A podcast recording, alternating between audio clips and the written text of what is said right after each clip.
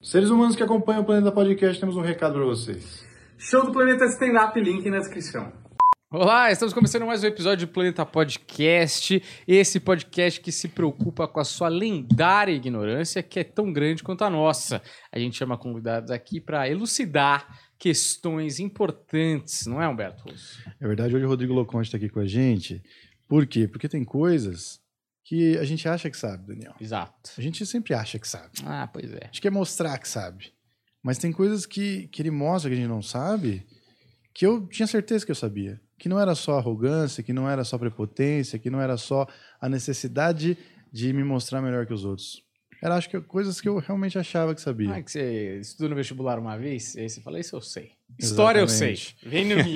Inclusive, citamos uma. Vou, vou começar citando uma gafe, mas seja bem-vindo, Rodrigo. Obrigado por Obrigado, vindo, valeu viu? pelo convite aí, rapaziada. Boa, é o Rodrigo que tem estudado bastante, é um cara que extrapolou o Enem, né?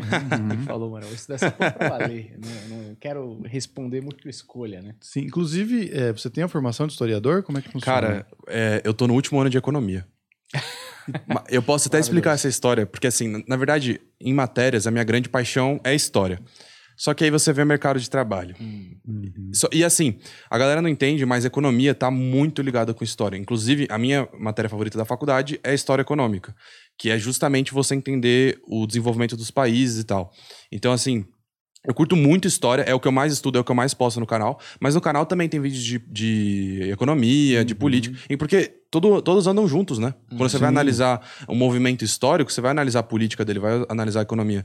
É, então tem esse laço aí. Por isso que eu curto muito a história, mas é, atualmente estou estudando economia, estou quase finalizando aí a facu.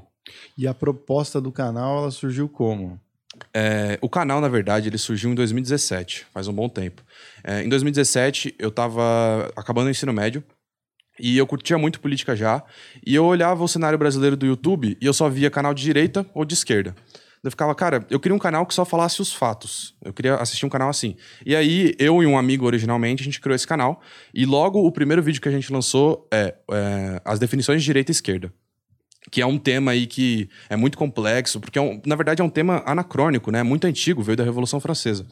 É, então a gente criou esse primeiro vídeo, lançamos mais um, só que aí eu parei por conta da faculdade que eu tinha acabado de entrar, daí eu comecei a dar o foco na faculdade. Na pandemia, em 2020, eu voltei com o canal. Porque é, passaram três anos, basicamente, e ainda faltava aquela lacuna ali de, de vídeos é, imparciais, que é o que eu tento trazer. Inclusive, dou um toque aí pra galera. Eu aqui, como Rodrigo Loconte, eu vou dar minha opinião. É diferente do canal. No canal, eu faço todo um estudo pra não dar minha opinião. Aqui eu posso dar tranquilo. É, então, eu tava procurando preencher essa lacuna de vídeos de política e de história, né? Ligados, é, imparciais. E aí, somado a isso também, é, eu, é, desde quando eu comecei a estudar política, eu via que muita gente falava o que não sabia. E eu, particularmente, não gostava muito disso. Eu sempre pesquisava muito. E aí, o que eu resolvi fazer? Pesquisar muito e transformar isso num vídeo, porque é um formato que é mais acessível, principalmente esse pessoal que não, não curte ler um artigo, ler uma biografia. Daí eu transformei isso em vídeo. Então, esse aí que foi o propósito inicial. Então, também a parte imparcial, que eu tento ser, não vou ser 100%, eu falo isso. Mas também a parte desses mitos aí que o pessoal é, não conhece muito, sai falando. Vários mitos por aí que o pessoal falta estudar. E eu tento trazer isso resumido no vídeo. E eu também sempre falo assim, que eu- sempre que eu posso eu falo. É, acessa as fontes, as referências que eu sempre tenho, para você se aprofundar. Mas o vídeo é uma, é uma introdução geral nesse, no tema. Mas o, o que acontece é o seguinte, né?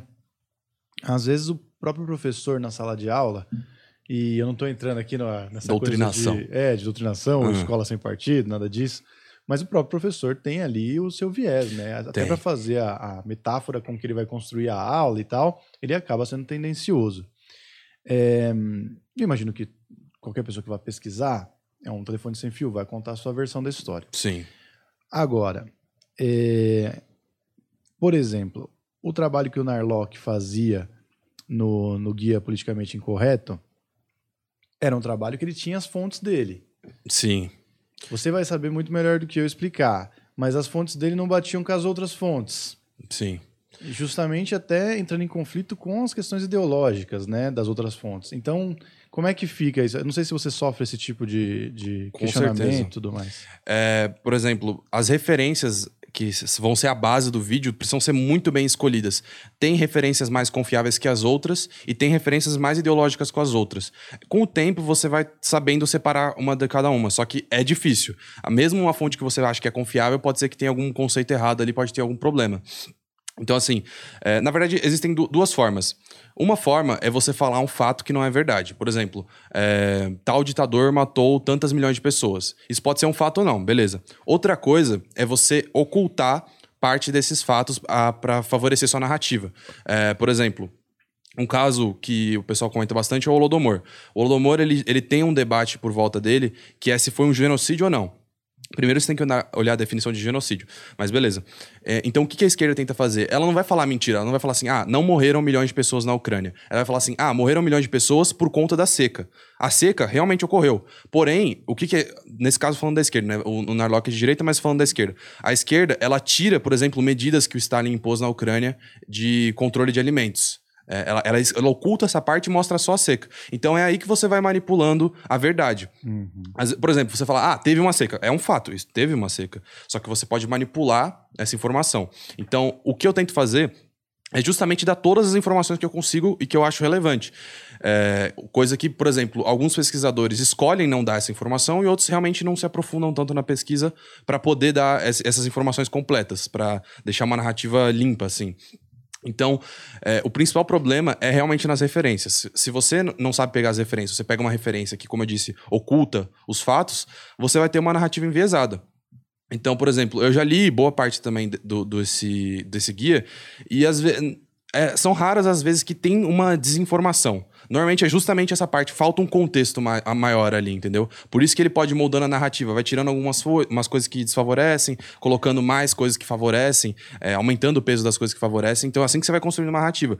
É, eu justamente tento fugir disso. Eu admito que é difícil. Às vezes eu, eu vou, por exemplo, é, justamente nesse do Holodomor, Teve um cara que comentou no meu vídeo um, um comentário assim de 500, 600 palavras, talvez até mais, falando de um fator que eu esqueci de, de colocar. Daí eu falei, cara, realmente você tá certo, esse fator é, é, ele faltou ser incluído no vídeo, mas é, não exclui a ideia central do vídeo, que é, que é afirmar que o, que o Holodomor foi um genocídio. Então, assim, se o vídeo, se eu realmente ele dar uma informação ali, falando que o vídeo tá errado, né, faltou essa informação, então, assim, o Holodomor não seria um genocídio, aí eu posso até apagar o vídeo, mas não foi o caso. Então, assim, às vezes falta essa informação. Uhum. Mas aí, por exemplo, para uma coisa virar livro de história, ela tem que ser resumida, de Sim, fato, mas é. a escolha da exclusão de fatos prejudica a narrativa. Exatamente. Qual é o crivo que passa e por que, que acontecem tantas imprecisões, tantas coisas que ficam mal entendidas na história? Sim, é, é aí que tá. Depende muito da onde você tá. Por exemplo, se você tá no Ocidente ou no Oriente, já é uma diferença gritante. É, a- o método de pesquisa que você vai utilizar, é, a profundidade que você vai dar. No geral, os pesquisadores eles têm uma profundidade maior, mas essa parte de ser Ocidente e Oriente modifica muito a narrativa da história. O ideal é sempre você ir no lugar onde você vai fazer a pesquisa e coletar as informações de lá, mas também ter o contraponto de informações, porque assim, por exemplo, se você vai na União Soviética, é, por muito tempo a, a mídia foi completamente manipulada. Então, beleza, é importante você ter é, a versão deles, mas também é importante você ter outras versões. É, então, é um, um processo muito complexo, um processo complexo, mas você ter várias fontes diferentes também, justamente quando você vai fazer um livro, é bom você ter referências do outro lado também. E você saber é, identificar o que é desinformação e o que é informação. Então acho que precisa ter esses dois lados aí. Agora, só para a gente não perder o- um gancho que você deixou aí no meio, é, usando o termo genocídio como, como, como referência, é, a gente pode dizer que a pandemia no Brasil foi um genocídio? Ou isso aí é um exagero? Ou isso aí é uma. Marketing. Um- uma das Marketing. definições de genocídio é negar ajuda humanitária. E foi isso que o Bolsonaro fez. Então, assim, obviamente que, colocando assim, parece que é simples que foi um genocídio. Mas, realmente, em escalas, assim, é, é difícil de você igualar, por exemplo, um, um holocausto, um holodomor do que aconteceu no Brasil. Então, dentro da definição de genocídio, sim, seria um genocídio, mas ainda assim tem escalas. Ah, é, é, por exemplo, ditadura. Uma ditadura ela pode ser autoritária e ela pode ser totalitária. Também é uma, é é uma diferença de escala muito grande. Então, sim, não é, não é ilusório você é, falar que o que aconteceu no- na pandemia foi um genocídio, mas foi uma escala muito menor. É claro que também, assim, o ideal seria a gente ter uma investigação maior sobre tudo que aconteceu, CPI, agregar um monte de informação. Normalmente, quando chegam nessas conclusões, por exemplo, foi um genocídio, demora 10 anos, assim, dependendo do caso. É, a- a- o próprio Holocausto, enquanto ele acontecia, não, não tinha as informações. Mas depois de anos que foram feitas as pesquisas, que foi realmente comprovado que foi um genocídio. né? Apesar de que lá a situação era muito mais clara. Mas eu acho que dá pra, dá pra colocar que sim. Dentro da definição de negar ajuda humanitária, que foi o que aconteceu. Certo. Então vamos só para a gente ter uma, uma noção de, vamos dizer assim, o que se enquadra né, um, um genocídio nesse caso. Então, negou ajuda humanitária é um, Sim. certo? Que outros pontos a gente pode destacar? É, é justamente nesses outros pontos que falta, porque, por exemplo, ou- outras definições de genocídio. É exterminar um povo específico. Não, o povo brasileiro não conta, precisa ser um povo étnico. Já, não, já não cabe nessa. É, extermínio por causa de ideias políticas. Também não cabe. É, grupos sociais, né? Tipo, por exemplo, LGBTs também não cabe. Então, assim, realmente. É um genocídio, digamos assim, nível 1, que você só tem uma, é, um fator, que é o da, da ajuda humanitária. Se você para você ser um genocídio completo, precisaria ter vários desses, desses agrupamentos aí que eu citei. Mas só um não basta pra ser Não, só um basta. Já bastaria. Basta, sim, basta sim, para ser um genocídio. É claro que assim, perante a comunidade internacional, não, não, não vai ser reconhecido, mesmo porque senão eles teriam, eles poderiam fazer até uma intervenção. É, mas assim, alguns órgãos reconhecem isso como um genocídio, por, por ter essa única definição. E se você for falar assim, tecnicamente, sim, uma definição é, é o que basta para ser um genocídio. É um, é um genocidinho. É, se você fosse classificar, seria por aí, nessa, nessa linha. aí. Genocídio de boas. É que, mano, pelas regras do genocídio, o Thanos não é um genocida, entendeu? Porque foi, foi, foi assim, ele só sorteou. Foi, é, foi, foi aleatório. Então, mas é, É. que, na verdade, porque importa, assim, né? Porque isso é uma classificação. Porque, É.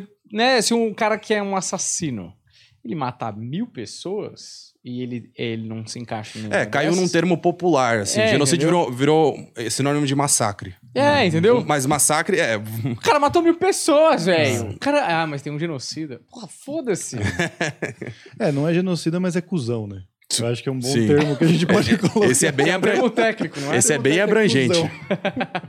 bem abrangente. É, fala. Quer puxar? Não, pode falar. Porque o que aconteceu, o, o- o tema que chamou a minha atenção foi um trecho de você explicando é, que o nazismo não foi eleito democraticamente, que eu acho Uhum. até que abre discussões aí que pode até esbarrar no tema anterior.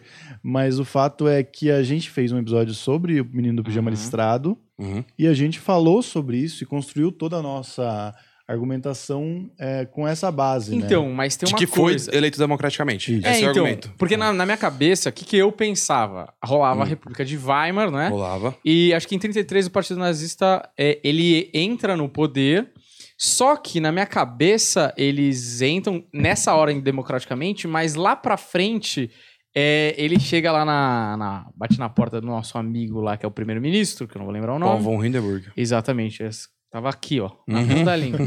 E aí ele fala, meu querido, sai fora. Isso que era a história que, tá- que tava na minha cabeça. Tem até talvez- escola que, que ensina isso, mas não é. Não Não, é não foi bem assim que a banda tocou.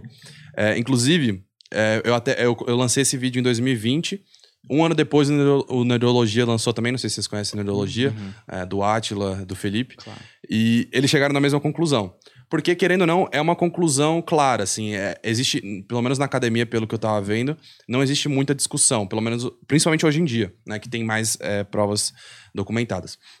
O que acontece é o seguinte: primeiro de tudo, é, eleições de 1933 para primeiro-ministro. O Hitler não ganhou. Na verdade, o Hitler, o Hitler nunca ganhou uma eleição para primeiro-ministro, nem para nenhum cargo de- do executivo. Ele nunca ganhou. Isso é, uma- é a primeira ponta aí que o pessoal coloca para sustentar o argumento de que não foi eleito democraticamente. E, na verdade, quem ganhou foi justamente é, o Paul von Hindenburg, que era um candidato conservador da direita. da- depois a gente pode entrar no tema né, do Hitler direita e esquerda, mas assim, a direita, digamos assim, direita moderada, era o Paul von Hindenburg. Não sei se vocês já viram uma foto dele, que ele é um cara grandão, assim, altão, que tem o Pickelhelm dele, que é um chapéu pru, é, prussiano. Ah, ele é o conservador, ele, ele tá mais ligado ao Império Alemão, que era a instituição que existia antes da República de Weimar, do que o nazismo, essas ideias, porque o Hitler, ele era visto como um revolucionário, né? Ele era um reacionário, mas era visto como uma revolução, assim, porque ele queria mudar tudo, toda a instituição alemã. Então, beleza. As eleições de 1933, então, o Hitler não ganhou. Ele recebeu, se eu não me engano, por volta de 30 a 40% dos votos. Acho que até menos, acho que foi 32, alguma coisa assim. Então, isso já mostra que ele- a maioria da população alemã não apoiava Hitler. Era um grupo muito ativo, muito, muito extremista, mas não era a maioria. Nunca foi a maioria da população que apoiou o nazismo. Então, beleza. É, então, o Paul von Hindenburg foi eleito. Só que o que acontece? É, já nessa época, o nazismo já tinha milícia, que é a SA, né? Que vocês devem conhecer, é SA, os camisas marrons e tal. E ela era muito ativa na política. E ela era ativa não só de forma democrática. Eles já perseguiam alguns grupos, já colocavam o terror, antes mesmo de tomar o poder. Então aí tá também outro fator muito importante. É, então, o Hitler perdeu a eleição, só que alguns meses depois, por conta dessa pressão da SA e por conta de, de pressões internas, o Paul von Hindenburg é, nomeou Hitler para fazer um outro cargo junto com ele, para um, um cargo de liderança. Acho que, acho que era o cargo de presidente, porque era uma república semi-presidencial, né? Tinha o primeiro-ministro e o presidente. Então ele nomeia o Hitler para ficar junto com ele. Só que se você colocar um paralelo, é como se tivesse é, Lula. Não, vai, vou colocar é, Bolsonaro e Moro na eleição. O Bolsonaro ganha, mas depois ele nomeia o Moro, que é o opositor dele. Não, não faz muito sentido. A população não entendeu muito isso. Só que o nazismo já estava nas ruas, é, e aí quando o Hitler chegou no governo, ele começou a expandir cada vez mais é, a influência do nazismo.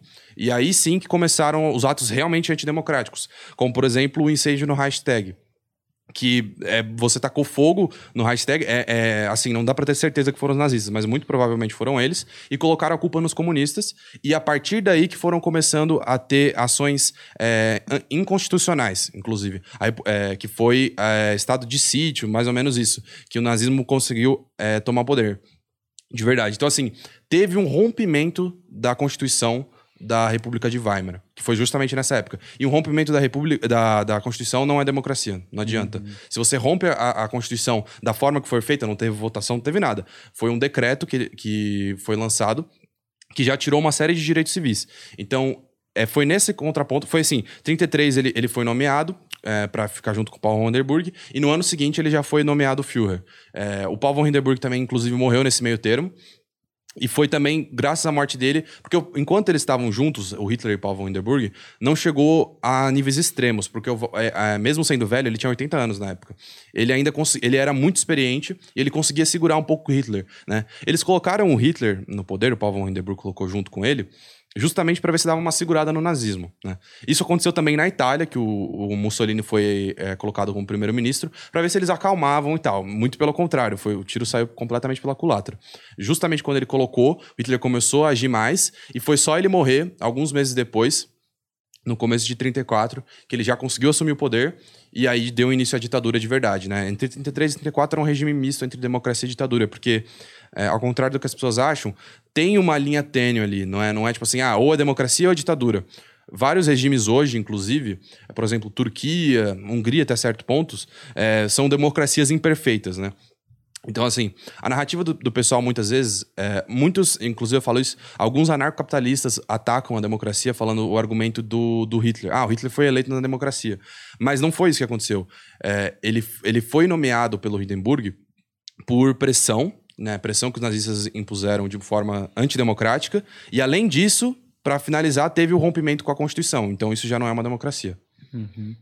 Esse caso de, de discussão, né, de entre ele ser direita ou esquerda, na verdade, meio que ele não é nenhuma das duas coisas, né? Ele tinha uma, uma filosofia específica, né, de, de trabalho. Eu acho até interessante a você abordar aquilo que você falou sobre o surgimento da, da direita e da esquerda, e depois acho que elas vão sendo construídas a partir de, de bases de, de estudiosos e tal, Uhum. que vão complementando, né, vai se encaixando com os movimentos, mas o, o ponto que acho que confunde as pessoas na, na questão até dos termos que usam, ah, ele é liberal. Nacional socialismo. Não, então não, não exatamente isso, mas o- do- das pessoas confundirem esquerda e direita, Aham. né? Porque a esquerda, ela por ser é, progressista nos Uhum. costumes, é, dá a entender que quando vai estiver no poder não vai ser regulamentadora, como Ah, todos os sim. regimes são. Sim. Então, por isso que eu acho que cria também essa coisa de que Hitler era é, regulamentador, ele não era liberal na economia, né? De jeito nenhum. Então, explica esses dois conceitos e, e Uhum. chegando em Hitler para fazer sentido. É, beleza. Acho que primeiro a gente pode analisar o cenário político da Alemanha naquela época. Como eu disse, a gente tinha o Paul von Hindenburg, que era, ele era independente, mas ele representava a classe conservadora. Então, essa era a direita, digamos assim, dentro da política. Na esquerda, você tinha os social-democratas e na extrema, na extrema esquerda tinha os comunistas. Onde o nazismo entrava nisso? É complexo, é complexo. Porque, assim, existem citações é, do Hitler, nem tanto, mas do Mussolini, colocando o fascismo como sendo de direita dentro dos conceitos é, políticos, políticos e sociais. Porque o nazismo era defendia a igreja, defendia a família, as instituições, é, só que ele defendia de uma forma diferente. Ele defendia, além de ser extremo, né, a, a presença do Estado seria extrema, é, justamente essa parte do Estado era diferente dos conservadores. Então, eu falo assim: o nazismo ele usava alguns aspectos da esquerda, que seria um Estado mais forte é, no sentido econômico, né, que era comumente ligado à esquerda, para atingir fins de que seria uma direita. É, só que, mesmo na direita, ele deturpa os conceitos da direita, né, os conceitos conservadores, ele pega esses conceitos e destrói eles. Porque em nenhum momento no conservadorismo você tem falas de que um grupo é melhor do que o outro, né, de que uma raça, uma etnia é melhor do que a outra. Então, é, mas, mas mesmo assim, existem aspectos de direita dentro do pensamento social de Hitler. Por isso que, assim, a, a academia também se, se, é, se divide muito. Eu, particularmente, prefiro encaixar de uma moda geral como o third way, que é a terceira posição. Que eu acho que, que, é, que ilustra bem isso que eu falei, que é métodos de esquerda para atingir um fim de direita. Só que, assim, mesmo esses métodos de esquerda são um pouco diferentes, porque, por exemplo, o Estado era gigante? Era.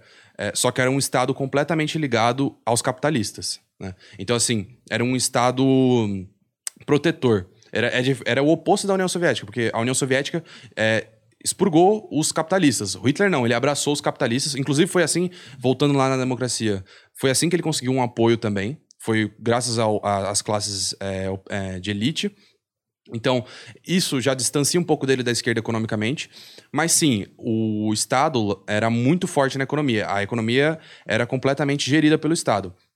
É, salários eram estipulados pelo, pelo Partido Nazista, é, até os lucros dos empresários. Então, novamente, é, backfire, né? Deu, foi para trás isso daí, porque os empresários falam assim: ah, vamos apoiar esses nazistas porque é, o Estado vai ajudar a gente. Só que depois, principalmente ali na, quando estava começando a guerra, 38, 39, justamente para ter os recursos é, para financiar a indústria bélica, o Hitler diminuiu o lucro dos empresários. Então, tipo assim, os caras, ah, o, Hitler vai ajudar a gente, vai dar benefício, vai, vai, vai financiar a gente.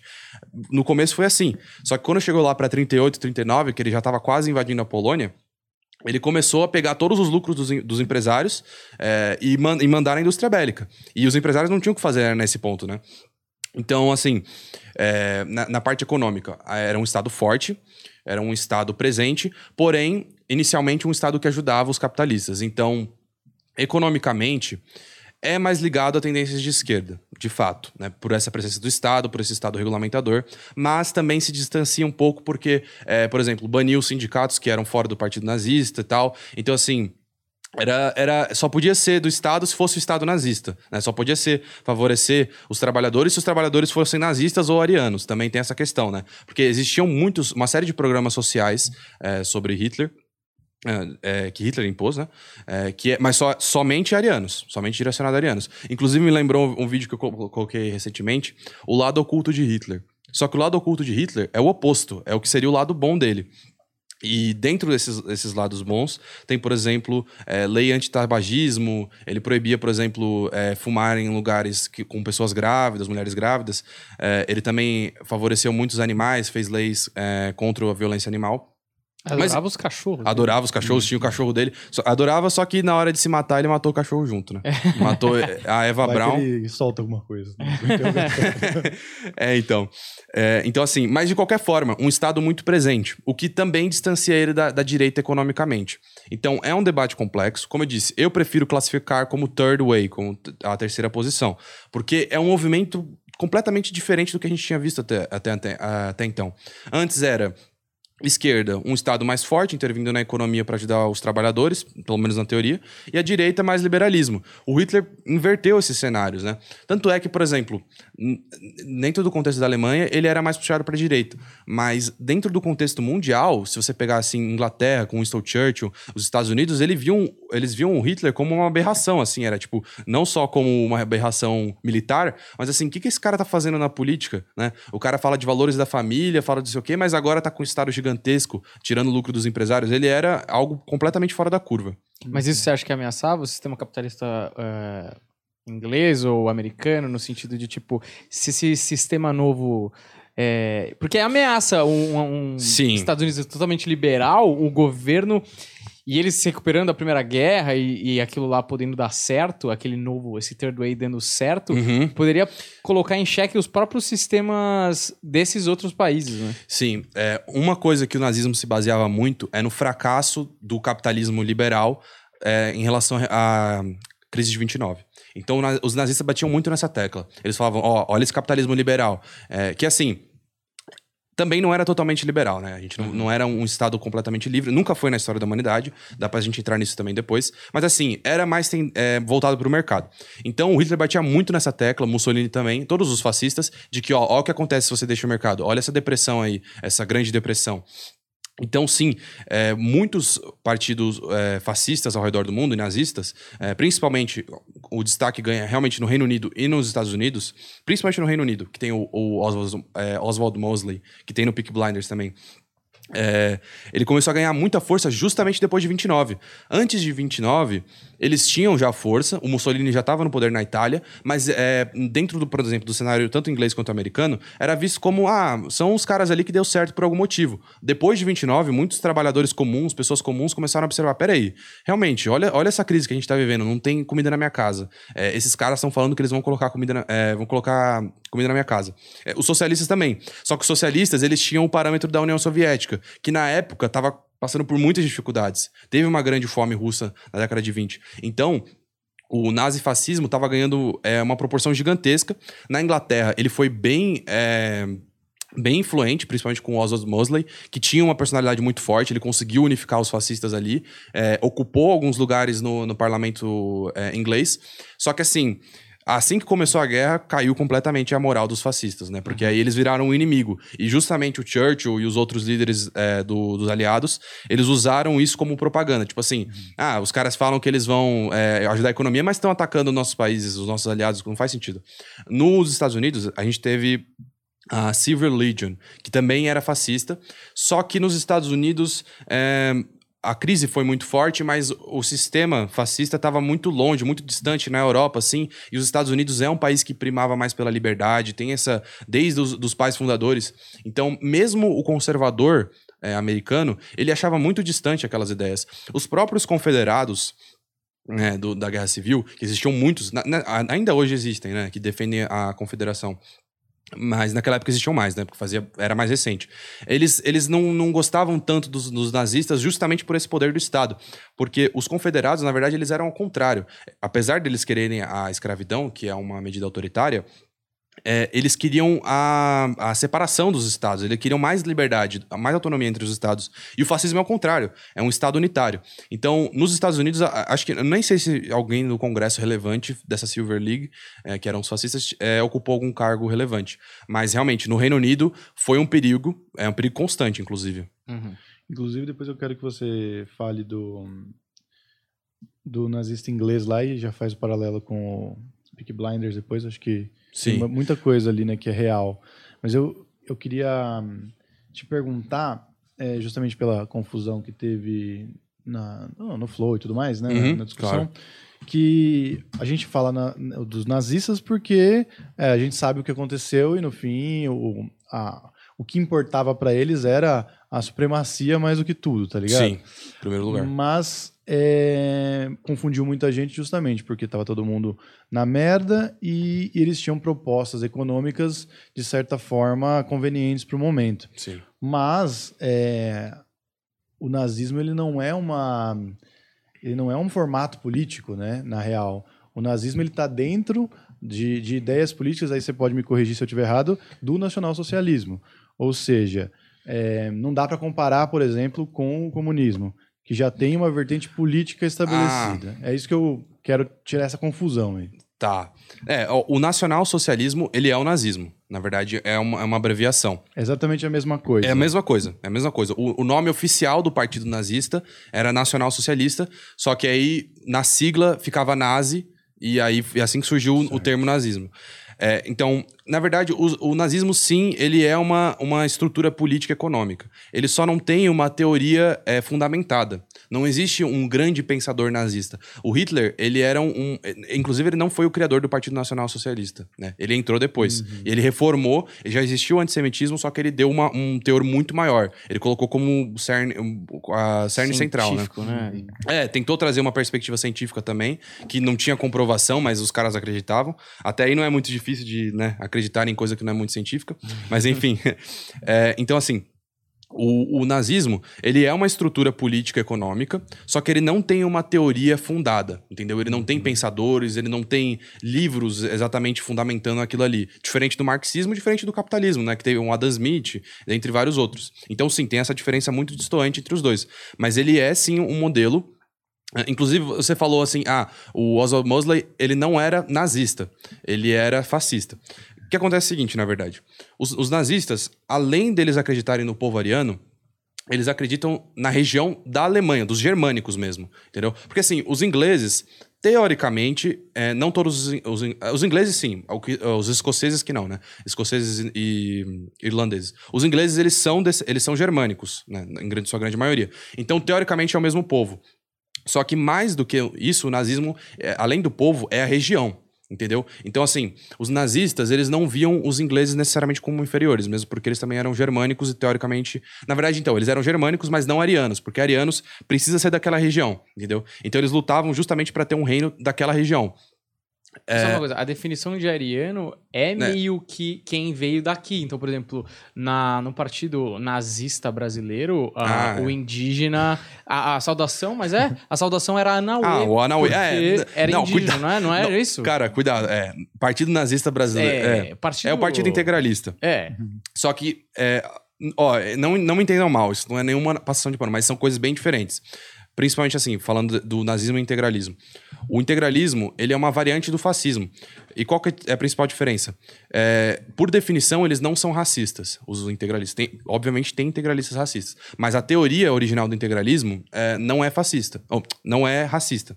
Então, assim, é, por exemplo, por, porque eles aceitam que o, o povo brasileiro é miscigenado e tal, então, é, eles são antissemitas, mas eles não são racistas. Então, assim, teoricamente não teria ah, um tá. problema tá. você ser negro, você ser indígena. Porque ele pega essa matriz brasileira e ele se orgulha dela. O que é diferente do nazista é, em relação no Brasil. O Partido Nazista Brasileiro não faz um, um pingo uhum. de sentido, né? Porque você. Porque o Partido Nazista, por definição, só acredita nos arianos. Já o integralista, não. Ele acredita no povo brasileiro, que inclui é, negros, indígenas, mas não inclui judeus. Mas o ponto em comum é o ultranacionalismo, Sim, né? não, o eles patriotismo têm absoluto. uma série de pontos em comum. É. O único ponto divergente é realmente essa questão da, da etnia, né? Da uhum. raça. É, não, porque a galera acha que ariano é só alemão, né? Tipo assim, no sentido de... É, não tem a ver só com a...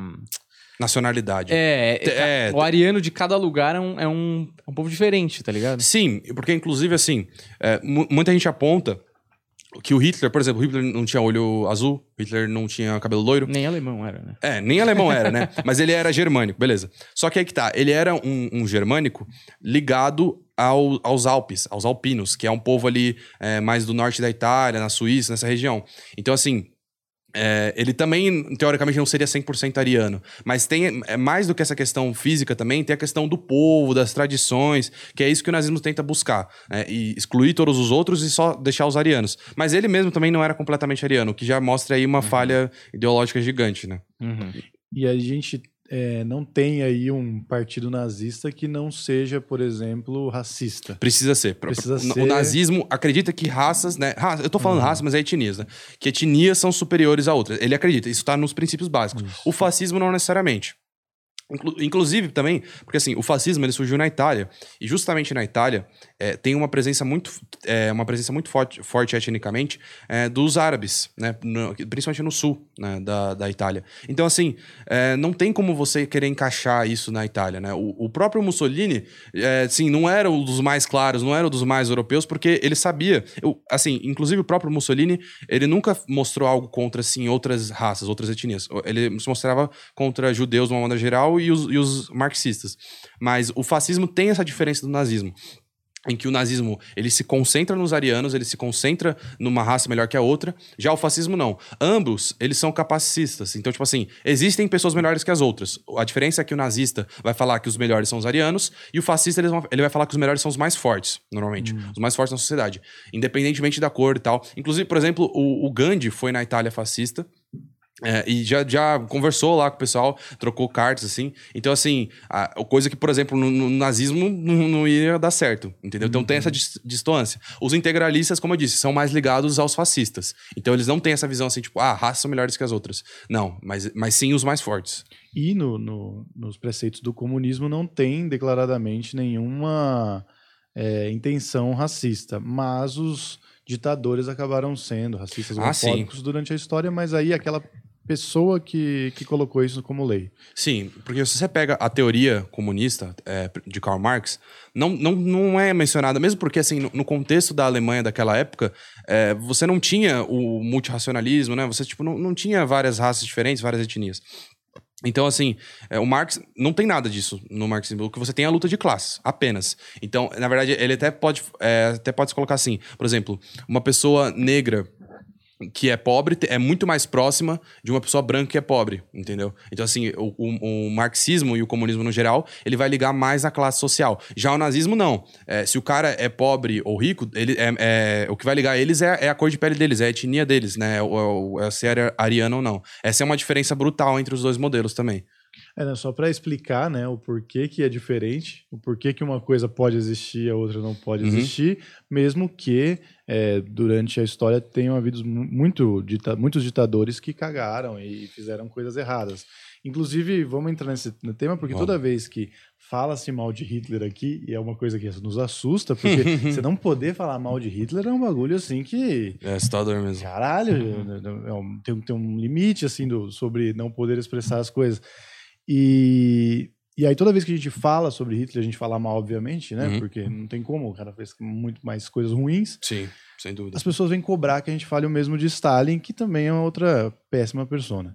Então, é, você tem um vídeo lá muito interessante que explica, né? Isso. é, quem matou mais e o que, que foi proporcionalmente mais grave. Não sei se dá para colocar dessa maneira. Acho que Sim, cada um, é, né? é mais grave. É- Aí só, só é, assim, o que você considera. O que você leva de parâmetro. Porque, assim, é, uma coisa que as pessoas não. Muita gente fala assim: o maior genocida que a gente estava falando antes, ou a pessoa que mais massacrou, foi o Mao Tse Tung, o chinês. Só que desde aquela época, a China já era o país mais populoso do mundo. E as pessoas é, não percebem isso.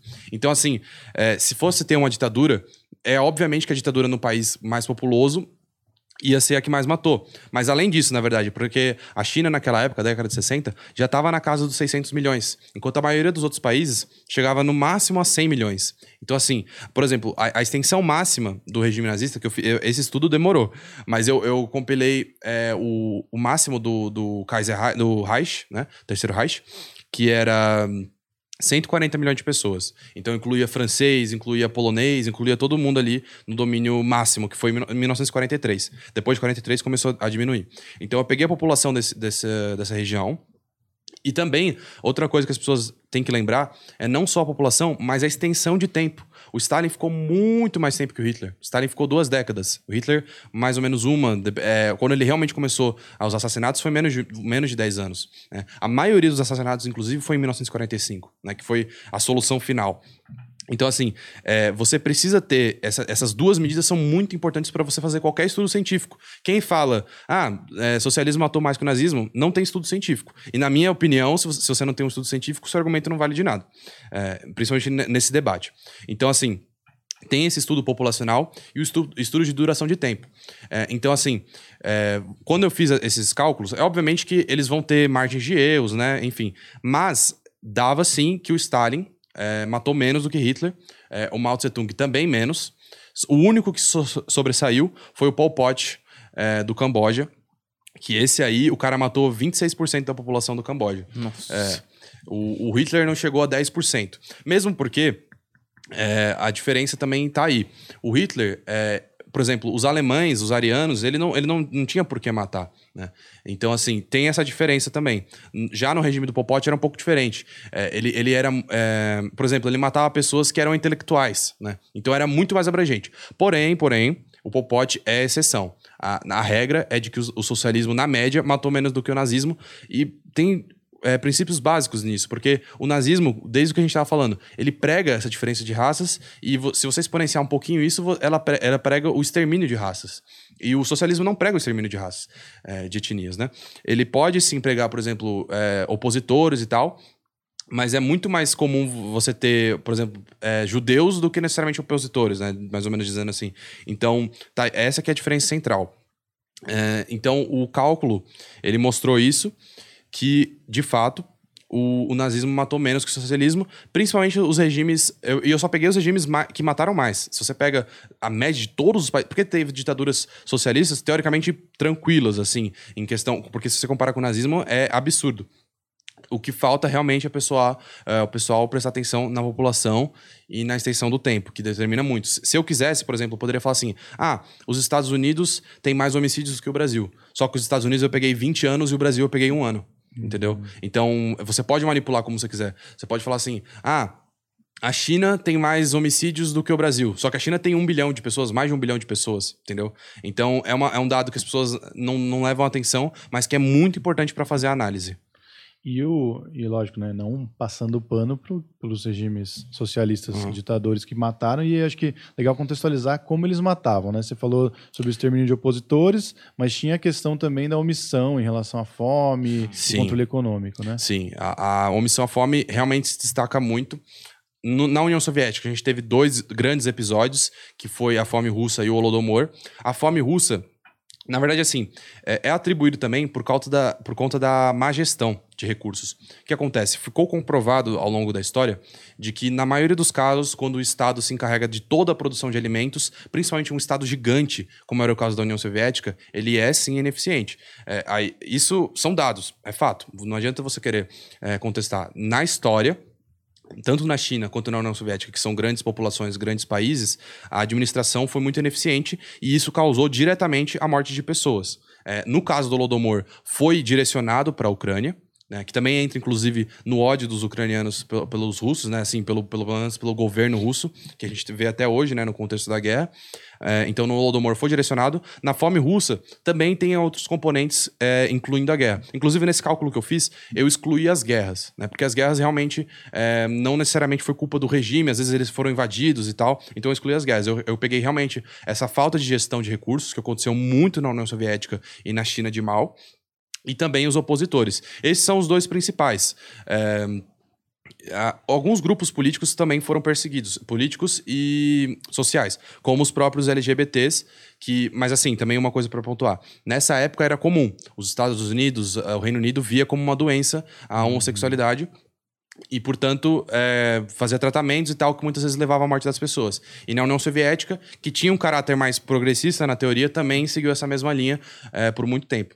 Inclusive, na União Soviética, essa, é, o pessoal não entende também, por exemplo, essa falta de recursos, ela ocorreu principalmente nos primeiros anos que a União Soviética estava se estabelecendo, que sim, tem essa questão do Estado ser mal gerido, é, não conseguir distribuir melhor os, os, alimentos, mas a partir da década de 50, 60, depois da guerra, é, a alimentação soviética se, se, igualou aos países desenvolvidos. O pessoal fala, ah, socialista passa fome, não sei o quê.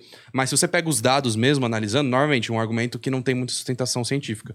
Se você pega os dados, a, muitas vezes, inclusive, a alimentação soviética era mais saudável e mais presente do que nos Estados Unidos.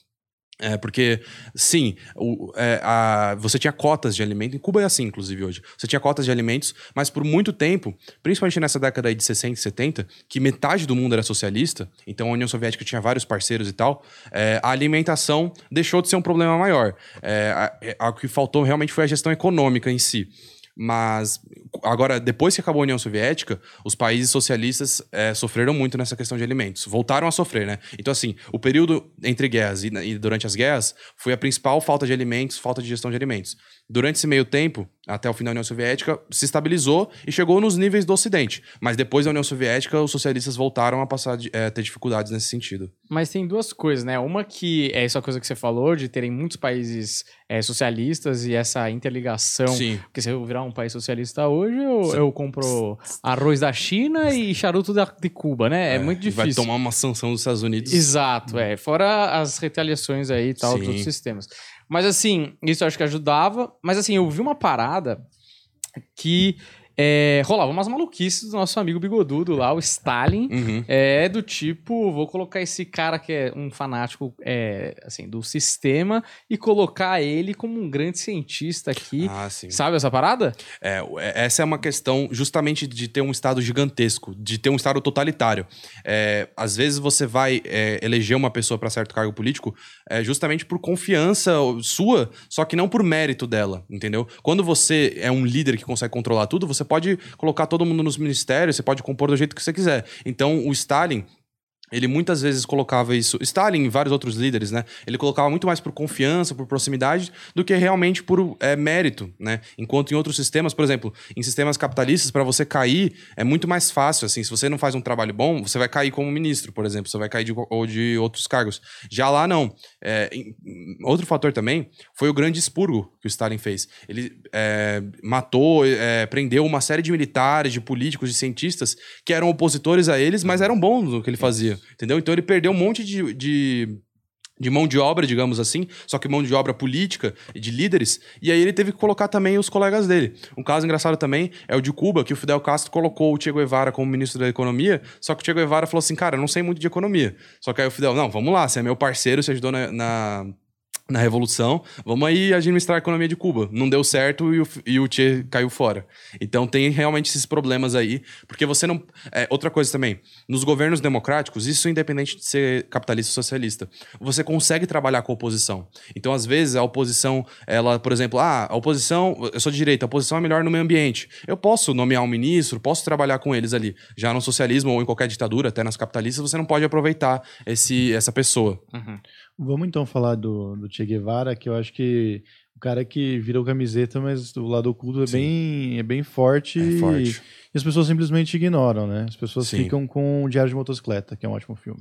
Ah, O Gar, o Gar Saberão tá gato. Exatamente. Isso, isso aí é justamente o que eu tava falando lá no comecinho. Às vezes não tá errado o que você tá mostrando, só que você tá mostrando uma face. É, no meu quadro do canal que eu falo quem foi, eu tento trazer essas duas abordagens. Então, por exemplo, Che Guevara. É, eu cito, por exemplo, no começo, que quando ele era criança, ele dava o agasalho dele para as pessoas que estavam com frio. Pô, legal. Só que aí depois, 20 anos depois, ele tava assassinando pessoas, tava assassinando opositores.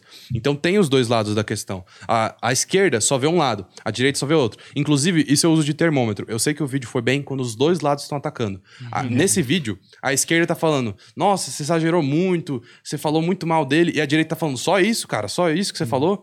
Então, mas na verdade eu, eu mostrei os dois pontos. Só que a direita só, só curte escutar uma parte e a esquerda outra. Que é também o que eu falei no começo, que tem um, faltava um vídeo que eu tinha vi, é, não via vídeo do Che Guevara sobre isso. Acho que esse é um dos motivos dele ter ido também e ser o melhor do canal. Então eu trouxe esses dois lados. E, e logo no começo do vídeo eu já deixo claro. é, o Che Guevara, ele foi um assassino, isso é uma definição. A partir do momento que você tira a vida de uma pessoa, você é um assassino. Agora, cabe. Tem gente que acha assassinato justificável, por exemplo, assassinar um estuprador, né? Enfim. Mas não foi o caso do Che. É, o Che realmente ele assassinava opositores. né? E uma coisa também que a gente falou da, da questão da homossexualidade e tal, o isso é uma, uma coisa que a direita exagera. O Che Guevara não é assim, ah, ele era contra gays, ele colocava os gays no paredão e executava eles. Não, não era bem assim. O que aconteceu é o seguinte: é, naquela época, tinha o ideal do homem másculo, né? Do homem ideal socialista, que era uma coisa que tanto a direita quanto a esquerda tinha, né? Que era o homem que vai lá, vai trabalhar, eh, vai pegar a mão na massa, e esse homem não podia ser gay, ele não podia ser homossexual. Se ele fosse homossexual, o que ia acontecer? Ele, ia- ele ia ser executado? Não necessariamente. Ele ia para um campo de reabilitação, que era que tinha no mundo todo, mas em Cuba principalmente por conta da ditadura, eles conseguiram. eh, o Che Guevara idealizou esse campo, mas ele não ficava lá. Na verdade, o Che Guevara justamente ele era um aventureiro. Ele não gostava de ficar num lugar só. É, é, então, depois que a revolução deu certo em Cuba, ele ficou alguns anos lá e já partiu para a próxima. Ele partiu para o Congo. Então, assim, o pessoal acha, ah, o Che Guevara ficou lá executando os gays. Não, os gays eles iam para esse campo de reabilitação. é, tomavam medicamentos, é, é, eram ensinados outras coisas, e aí sim, se não tivesse resultados, eles iam acabar sendo executados. Mas não era o Che que estava ali. O Che teve o papel central na Revolução, né? não na, na administração de Cuba, e sim na Revolução. E sim, na Revolução, outro contraponto. Por exemplo, ele era médico e ele ajudava pessoas feridas dos dois lados. Então, por exemplo, o soldado do Fugêncio tomou um tiro, ele ia lá e ajudava o cara. Porém, se era na hora de executar, ele narra no diário dele que ele fazia execuções, ele se tinha peso, né? Outra, agora é uma coisa que também a direita exagera. É, ah, o Che Guevara era um psicopata tal. Não. Ele narra no, no, no diário dele as execuções e ele sente remorso. Porém, ele não deixa de fazer. Né? Então, assim, na minha concepção, essa é a minha visão. Eu não gosto do Che Guevara justamente por isso. Primeiro que ele é um médico, e eu acho que um médico tirar a vida é uma contradição completa, né? Porque, por exemplo, médicos de batalha, eles vão lá na batalha, eles podem até segurar, é, pegar um rifle para proteção, mas eles vão ajudar as pessoas, né? O Che Guevara não. Ele ajudava, mas ele também, na hora de matar, ele matava.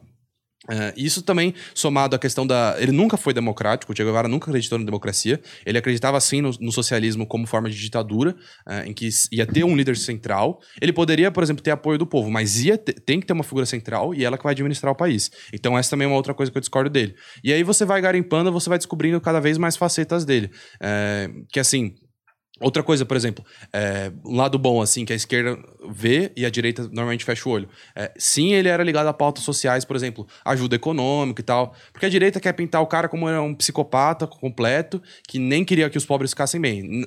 É, o que eu acredito, pelo que eu estudei dele, é que sim, ele queria que os pobres tivessem uma condição de vida melhor. Obviamente, por exemplo, pobres homossexuais, não, esses precisavam de tratamento. Mas, enfim, os pobres gerais de Cuba, é, ele, ele via, assim, ele tinha uma paixão em ajudar essas pessoas. Só que as armas, é, os métodos que ele usava, né? As ferramentas, os meios para atingir esse fim, eu não concordo muito. Na verdade, eu não concordo quase nada. Fora que eu já ouvi história até do hum. de, de gente aí que fala que ele tinha tesão em matar, né? Não tem comprovação científica. Exato. Mas hum. é, é que é aí que cria é difícil. mitos, né? De... É. Porque assim, não tem como a gente ter certeza. Obviamente o cara pode estar tá falando no diário dele ali, né, para passar um plano.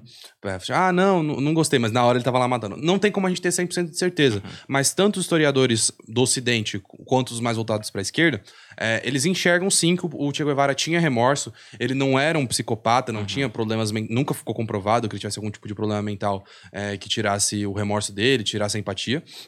Mas, assim, ele era implacável. Essa que é uma, eu acho que a palavra melhor para ele é implacável. Uhum. Se a pessoa errou, se a pessoa foi contra o partido, é assassinato, é execução. Essa que é a melhor palavra do que psicopata que gostava de matar. Uhum. Ele fazia o que tinha que ser feito na, na cabeça dele. Né? Certo. É, a gente falou de, de, ideologias políticas, mas tem a religião também, que uhum. matou muito.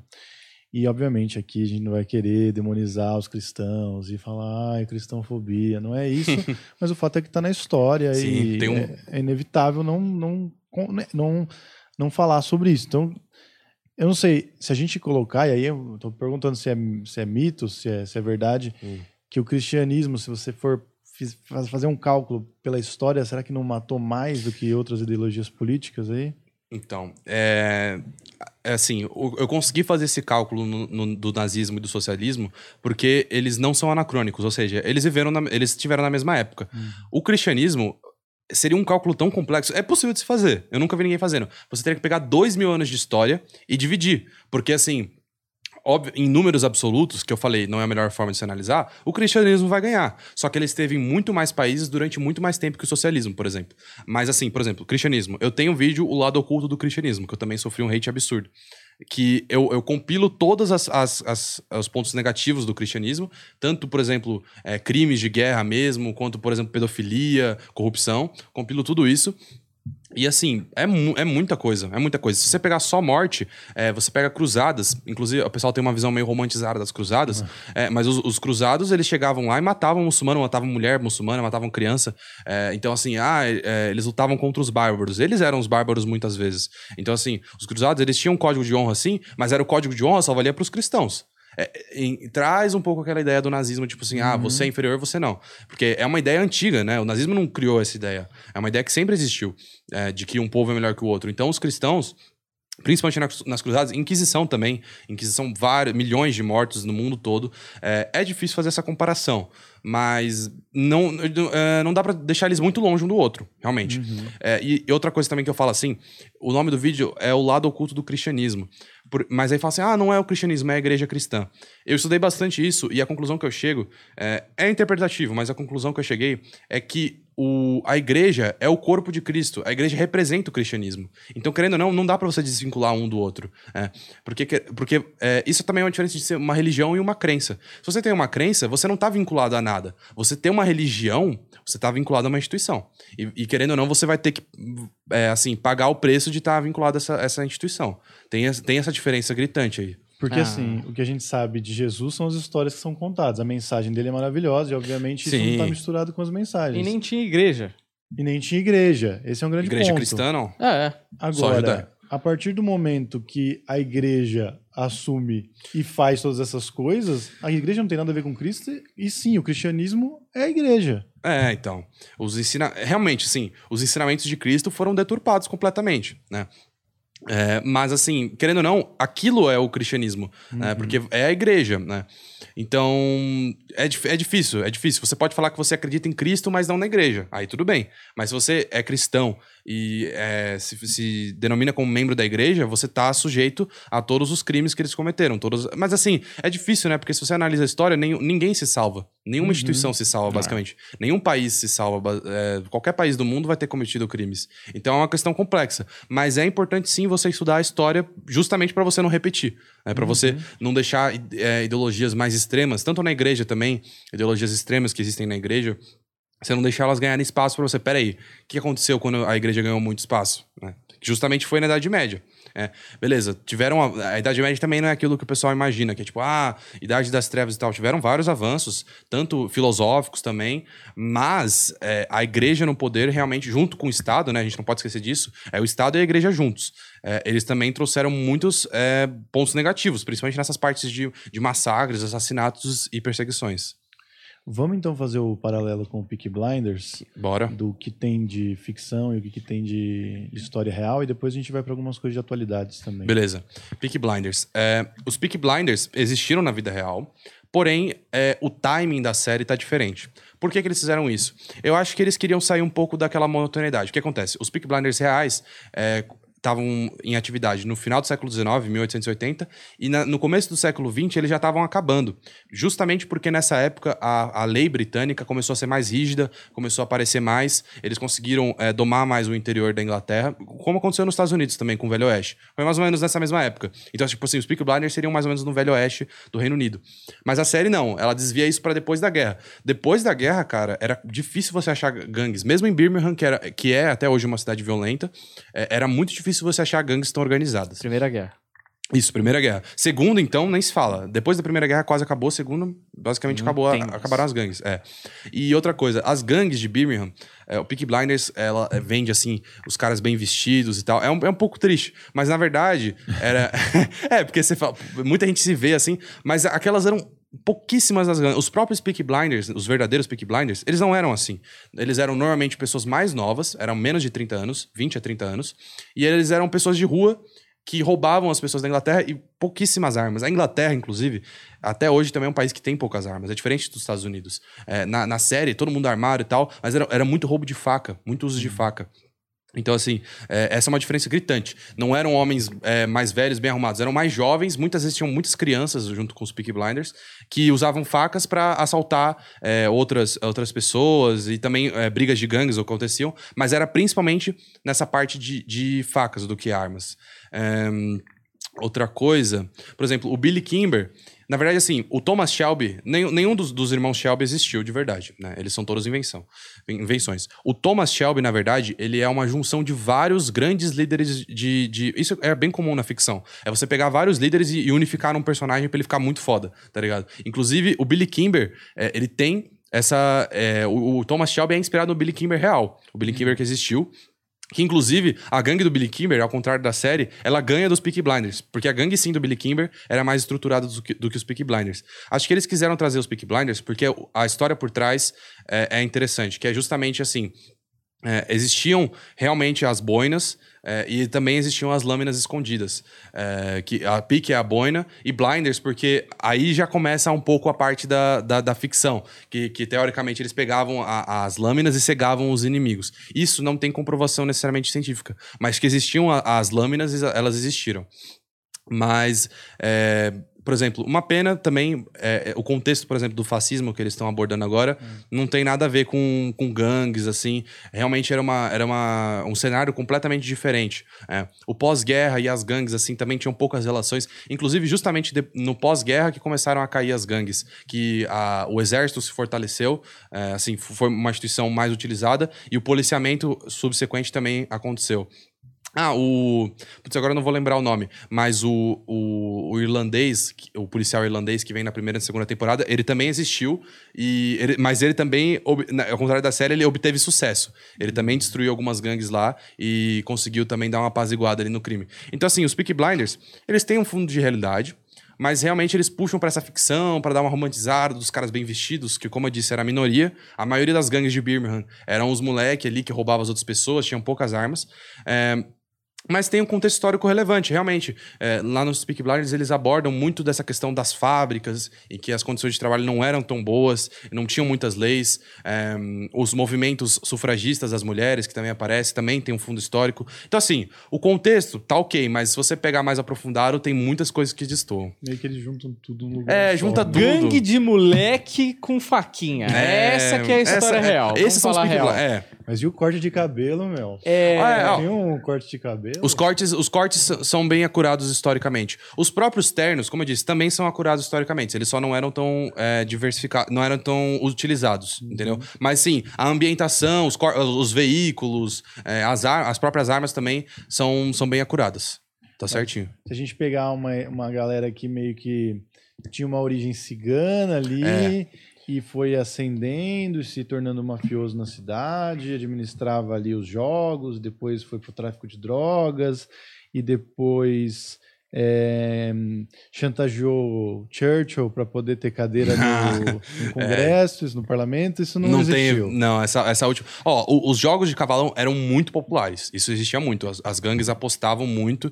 é, a parte dos roubos também existia. Mas essa parte de- do Churchill aparecer, dessa influência aí, realmente não, não tem Mas muito eles fundo. chegaram, a, assim, é lógico, o Churchill nem era historicamente compatível. Não, ali, né? era assim. Era? Ele, a- aquela ele, ele não era primeiro-ministro, ele trabalhava já pro governo Ah, britânico em gabinetes. é, Isso tá certinho. O cargo dele lá na época tava certo. Mas Só que não, o- não tinha relação com Mas gangues. tinha poder? Não. Era- eram poderes poder, né? locais, entendeu? Por exemplo, os Peaky Blinders, eles nem chegaram a dominar Birmingham, eles dominavam certas regiões de Birmingham. Ao contrário da série, que parece que eles estão dominando quase o- a Inglaterra inteira.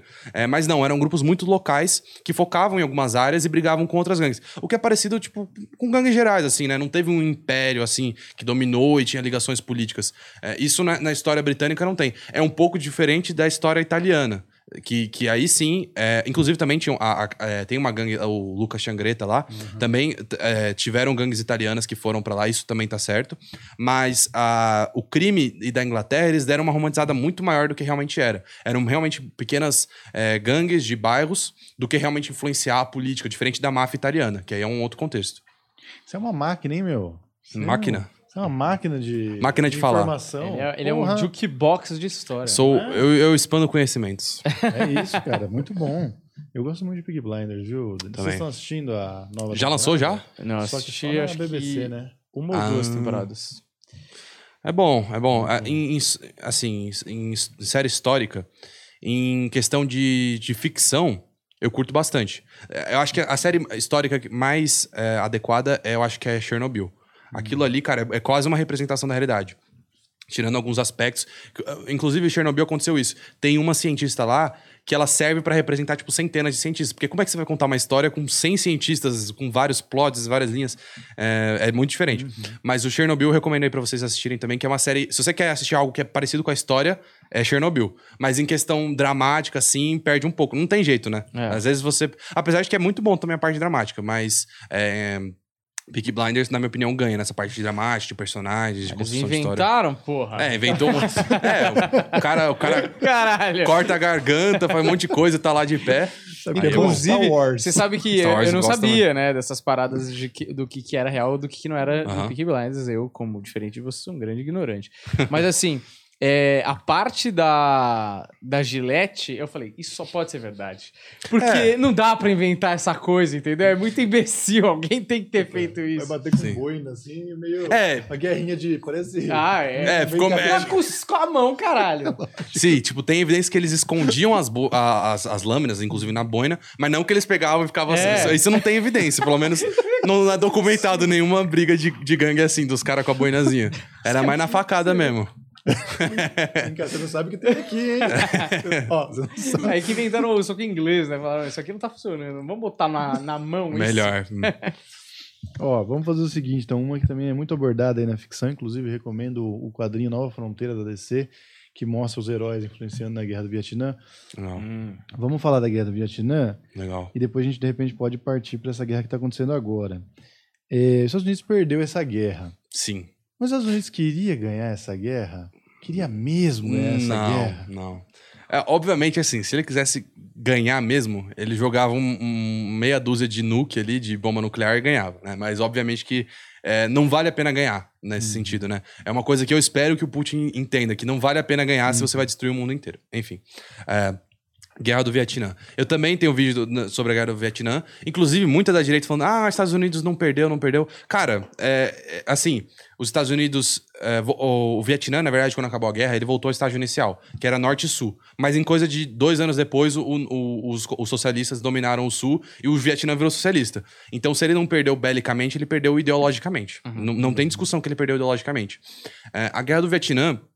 É uma, tem, dá sim pra traçar muitos paralelos com a guerra de hoje, porque ela é uma guerra muito forte com guerrilha, e é possível que na Ucrânia isso aconteça também, a guerrilha. A guerrilha, ela precisa de certas condições para acontecer. Uma delas é ter um povo engajado, entendeu? É, e no, no leste asiático, o socialismo, as ideias comunistas, elas impregnaram muito, de uma forma muito forte, porque assim, é, o, o- o socialismo e o comunismo nada mais é do que o anti-imperialismo. Então assim, imagina, você vive lá na na França da Indochina, né, que era domínio francês. É, durante décadas você é dominado, você tem que trabalhar, e aí vem um- uma, uma ideia de um cara falando assim, ó, você não precisa trabalhar para eles, você não precisa trabalhar para os europeus, você pode trabalhar por sua conta própria e você vai desenvolver seu país eh, fazendo isso. Então, assim, casou completamente. Por isso que o, o, o leste asiático, além de ter tradição socialista, eles têm tradição estatal. O Estado é muito forte lá, o Estado é forte na Coreia do, do Sul, no- até no Japão, até certo ponto.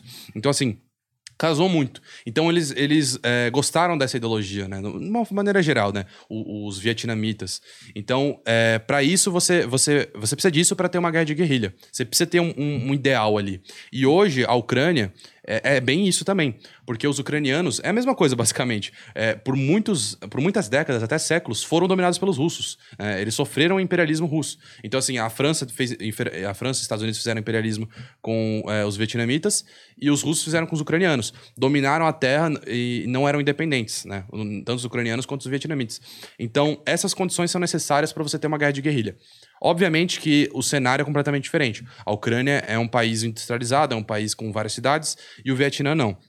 Mas tem a questão, por exemplo, de conhecer seu território, conhecer sua cidade, seu país. É, isso, vai, isso influenciou muito no Vietnã, muito mesmo, e também pode influenciar na Ucrânia. Então, são dois paralelos aí muito interessantes que a gente pode traçar. E no Vietnã rolavam umas coisas muito loucas, né? Porque é, como era floresta ali, tinha a Sim. parte do mato ali mesmo. Denso. Os caras, eu, eu lembro de ler isso uma vez da, da galera dos soldados da guerrilha vietnamita é, terem passagens subterrâneas, assim, que eles Uhum. passavam e apareciam atrás dos soldados americanos, em emboscadas e tal, né? Pois é, o, o, ahn, assim, tem várias questões que, que prejudicaram os Estados Unidos. Principalmente essa da- da- de conhecer o território. Então, os, os vietnamitas e os Vietcongs, né, que são os, os do norte que ajudaram o sul eh, a virar socialista, socialistas, eles tinham várias estratégias. Inclusive, eh, esses túneis subterrâneos, eles poderiam ficar semanas lá. Eles tinham verdadeiros eh, armazéns lá, eh, bunkers, basicamente. Então, eh, eles ficaram, ficavam muito tempo embaixo. Inclusive, eh, vários soldados, assim, é, desenvolveram dor nas costas, desenvolveram questões nas costas crônicas, de tanto tempo que ficaram lá, sobreviveram à guerra, ficaram tanto tempo agachados assim, é, que desenvolveram essas questões. Tinham muitas armadilhas também. É, o americano estava lá andando, caía. Ah, outra coisa que eu lembrei agora. é, as armas dos Estados Unidos, inicialmente, se eu não me engano, foi a M14 inicialmente que eles usaram. é, ela era uma arma que era para o conflito europeu. Eles estavam mais ligados à Segunda Guerra Mundial ainda, mais essa parte assim. E, por exemplo, se pegasse um pouquinho de água, a arma emperrava, né? Isso nos primeiros anos. Então eles trocaram rapidamente. ali não, não foi tão rápido, demorou um pouco. Mas eles, para trocar todo esse armazém, demorou um pouco. É, para M16, que aí sim é uma arma mais adequada e ainda assim, por exemplo, comparado com a AK-47, a M16 fica muito atrás dessa questão de funcionamento. A AK-47 tem vídeo do cara jogando na terra, É. jogando um monte de coisa. E os Vietcongs usavam a AK-47. Então, além da vantagem do terreno, eles também tinham. Eles conheciam melhor o armamento. né? A M16, o cara, às vezes, muitas vezes os soldados também ficavam dias é, atravessando lagos, assim, pegava um pouquinho, na hora que o cara vai atirar, emperrava.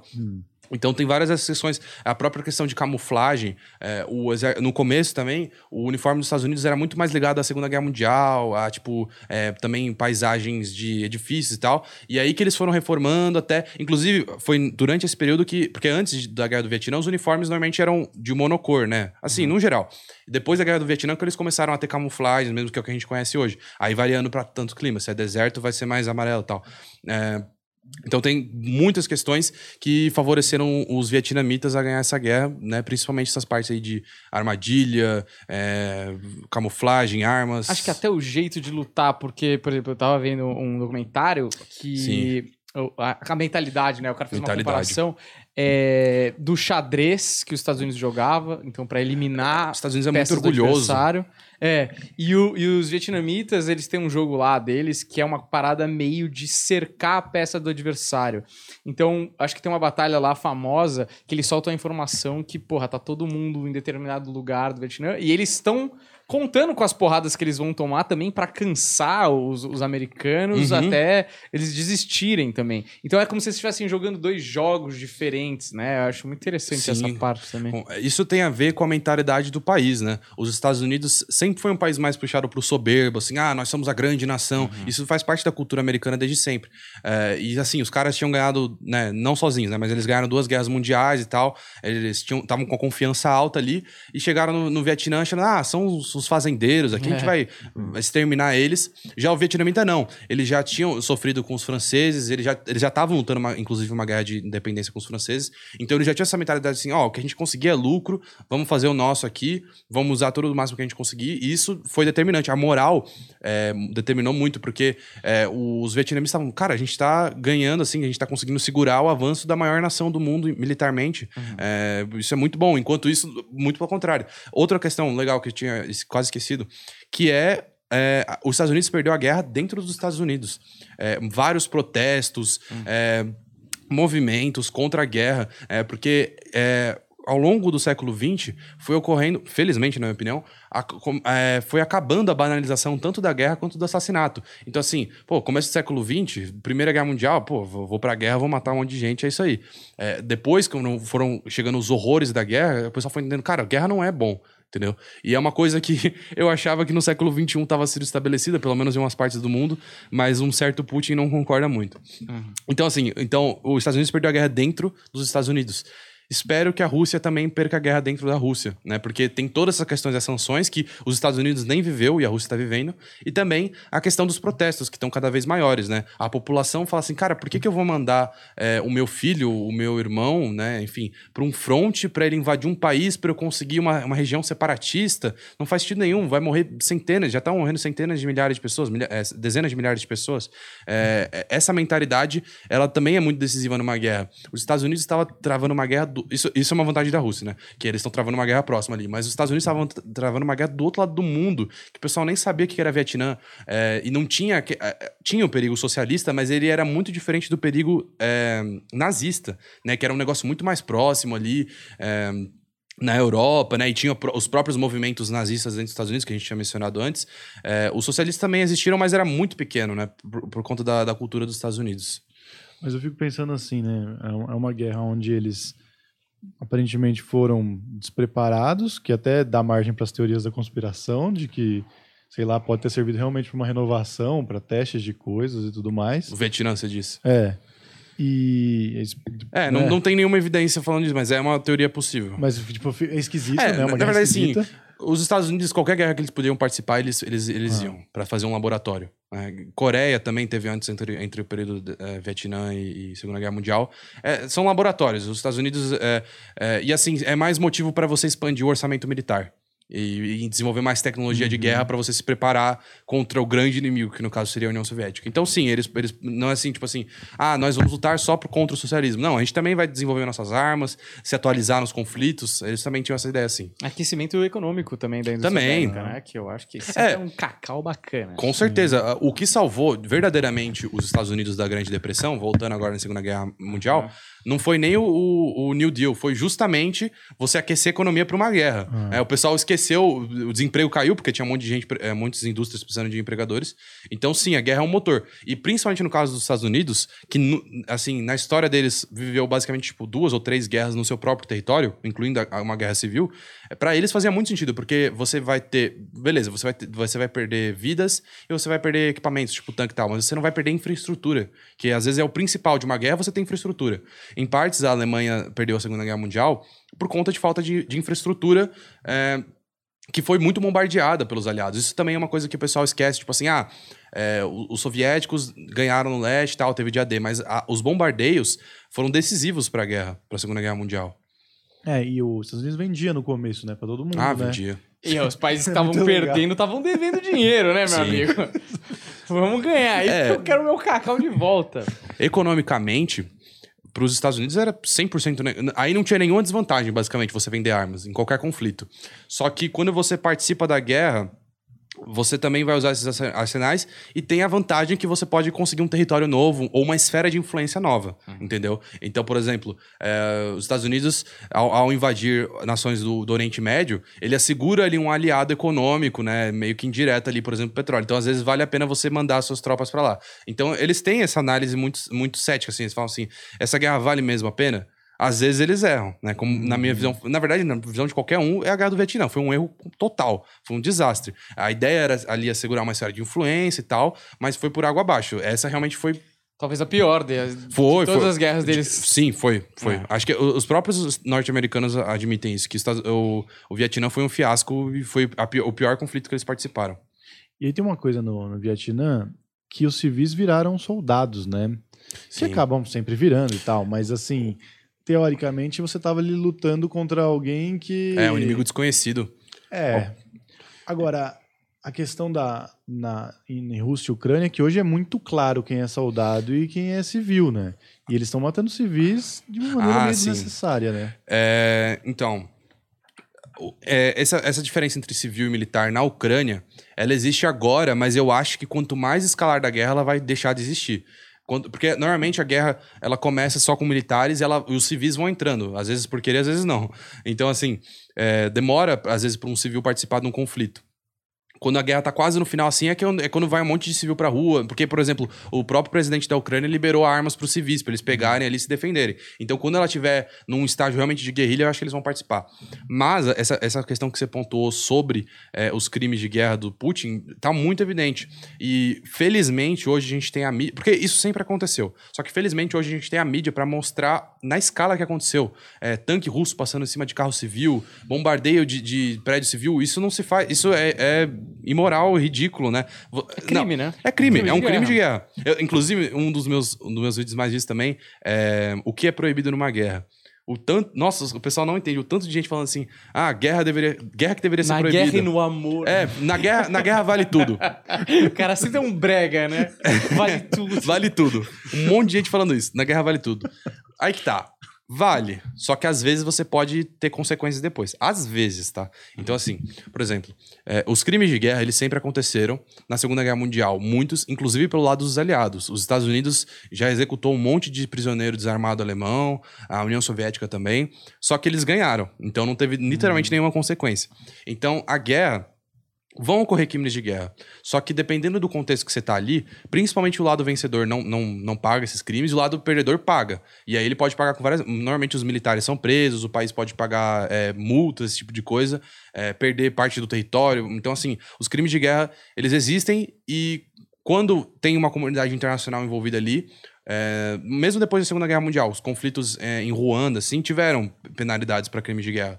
Só que, assim, no caso da Rússia, eu acho que não vai ter. Justamente por causa da, da, da influência ali que o Putin tem e, e, que o Ocidente não tem sobre o Putin, que ele vai provavelmente sair ileso, só, só com sanções. Que, cara, o tanto de gente que deve ser presa ali, é, talvez até é, sofrer um julgamento de, de, pena de morte, como aconteceu muito na Segunda Guerra Mundial, porque também a gente tá vendo uma coisa, mas pode estar tá acontecendo muito mais por trás. A, a, as câmeras vêm pro bem, que a gente consegue ver melhor, mas mesmo assim, cara, um monte de coisa deve estar tá acontecendo por trás ali, várias ordens, é, e, e esses caras que estão dando as ordens, que são generais, precisam ser culpados, precisam ser é, julgados. Sim. E agora, opinião pessoal, né? A guerra do Vietnã, ela durou 15 anos. Uhum. É, a gente tá com um mêsinho já? 21 guerra? dias. 21 dias de guerra? Isso. Quais são os possíveis cenários que você acredita Legal. que a gente pode ter? É, eu vou colocar de mais realista para menos realista. Eu acho que o mais realista é o Putin conseguir um acordo com o presidente da Ucrânia, né, com a Ucrânia, em que as, as regiões separatistas da, da bacia de Donbass vão para a Rússia e, e ele dá algum jeito de assegurar melhor a, a Crimeia. E assim, faz algum jeito da, da Ucrânia assinar um tratado ali reconhecendo a Crimeia. Valeu. É, então, eu acho que esse é o cenário mais realista de todos. Por quê? Porque pro Putin também não vale a pena ficar estendendo essa guerra. E uma coisa que as pessoas sempre esquecem é que pro, pro Putin ganhar a guerra, ele vai ter que, além de ganhar a guerra, ele tem que assegurar a Ucrânia. E ele precisa mandar tropa lá, porque a Ucrânia, é, como eu disse anteriormente, ela é um povo que não gosta dos russos, não gosta de ser dominado pelos russos. Então, se só o Putin invadir ali e deixar lá, eles vão se rebeliar, vão fazer uma rebelião, igual eles fizeram em 2014, e vão tirar o governo. Então, o mais realista e o melhor cenário para o Putin agora é justamente ele pegar as regiões separatistas da Ucrânia, que você tem uma, uma, uma é, um apoio popular pró-Rússia e que tem reserva de gás natural, que, que, é um dos motivos principais dele estar tá lá, né? É, assegurar isso, fazer um tratado com a Ucrânia e só tirar alguns territórios da Ucrânia. Esse é o mais provável, que eu acho que é o mais inteligente para o Putin.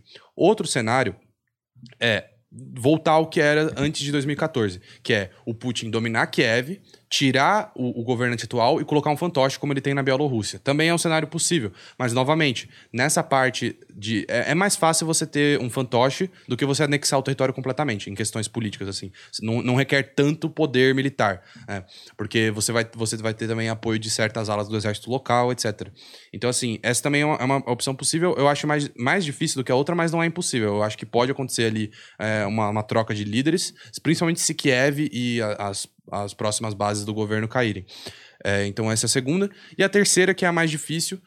Na, na, verdade, tem a quarta que é mais difícil, mas a terceira, que é muito difícil, que é a Rússia anexar a Ucrânia. Como eu disse anteriormente, é, requer muito poder político e, assim, é, você tirar um governo de um país que é democraticamente eleito dá muito trabalho. E a comunidade internacional, nossa, ia ser muito complexo. E a quarta opção, que eu acho que é a mais difícil, mas não, vai, tá mais ou menos no nível da terceira, que é a Ucrânia ganhar a guerra e, e manter o seu território atual. 100%. 100%. Hum. Não, não, vai ser 100%, não vai ser 100% porque a Crimeia já foi. É. Mas 100% de 2021, uhum. o território dela. É muito difícil Mas mesmo cara. a sua segunda possibilidade, eu acho quase impossível. É difícil, Sabe né? Sabe por quê? Porque, mano, uh, há pouco tempo atrás, não muito tempo atrás, quando a Ucrânia queria ser parte da União Europeia, Sim. a gente... Ainda ainda quer. E ainda quer. Já tinha um, um, grande fantoche lá Sim. que deu aquela parada na, naquela praça de Kiev, que os uhum. caras ficaram lá é, em campana lá, tudo com, com barricado. Foi uma cacete, revolução aquilo lá. Queimando pneu, caralho. E, e, era por causa do, do nosso amigo lá que fugiu de helicóptero safadamente. Vazou né? É, passou a perna e vazou. Passou a perna e vazou. Claramente um fantoche do Putin, mano, de todas as atitudes dele, né? Sim. Inclusive, o povo clamava para assinarem o papel lá da União Europeia.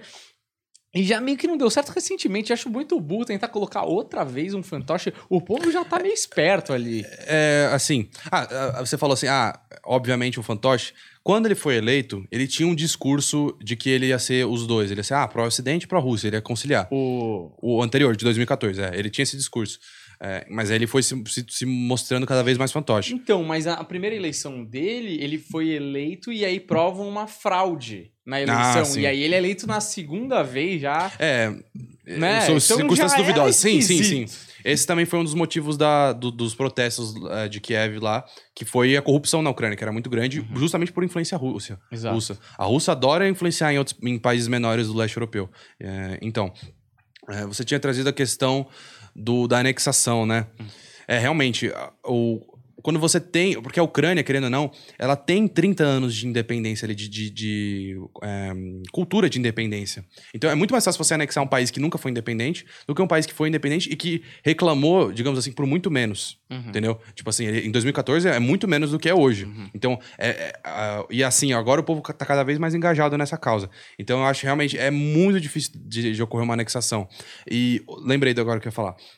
O pessoal hoje em dia tá colocando muito Putin como um líder militar magnífico, super inteligente. Cara, essa guerra, além de não fazer sentido nenhum você atacar uma nação europeia, é, uma potência atacar uma nação europeia, é, não acontecia desde a Segunda Guerra Mundial, isso não faz sentido nenhum no século XXI.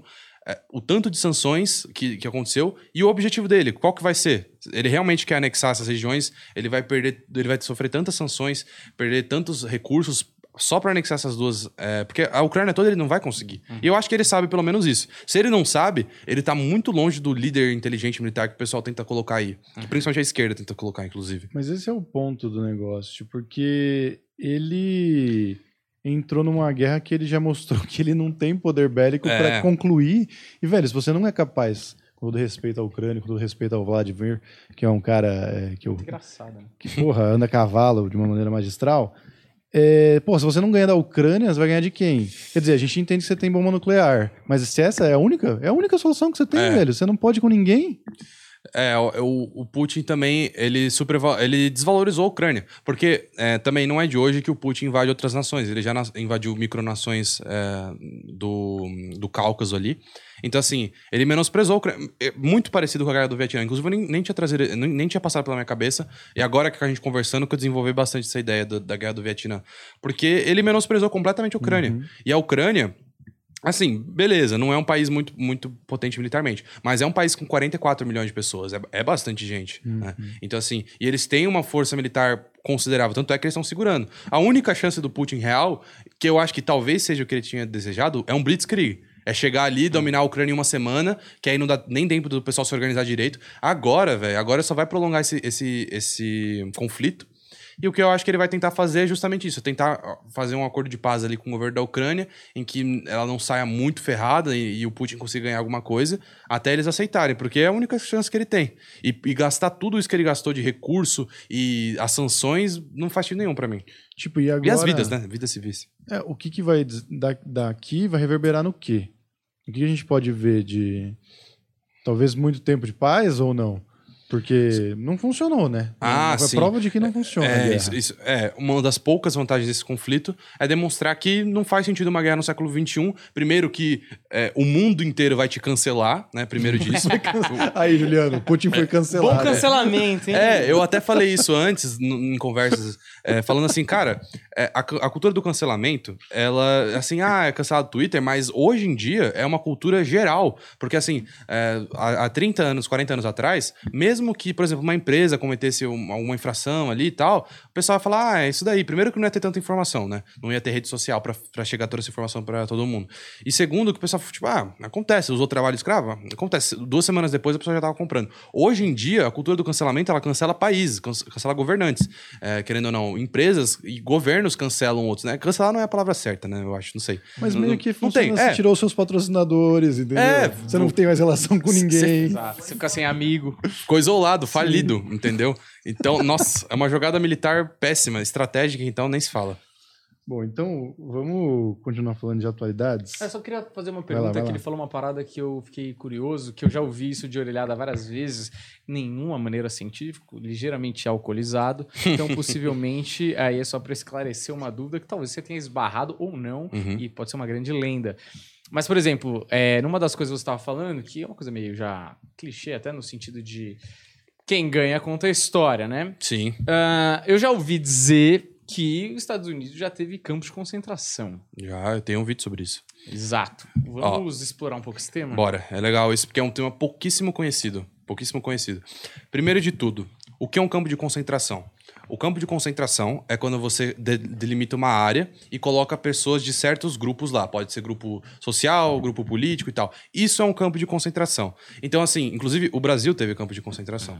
O que acontece é que o campo de concentração ficou tão ligado a Auschwitz. a ele- na verdade, o campo de concentração ficou muito ligado a campo de extermínio, que são coisas diferentes. Todo campo de extermínio é um campo de concentração, mas nem todo campo de concentração é um campo de extermínio. Então, assim, ficou muito ligado a Auschwitz, aos gulags e tal, mas a partir do momento que você, você tem um governo em que ele organiza um, um campo, né, uma região, e coloca pessoas ali à força, é um campo de concentração. E nos Estados Unidos ocorreram esses campos de concentração durante a Segunda Guerra Mundial, principalmente formado por japoneses.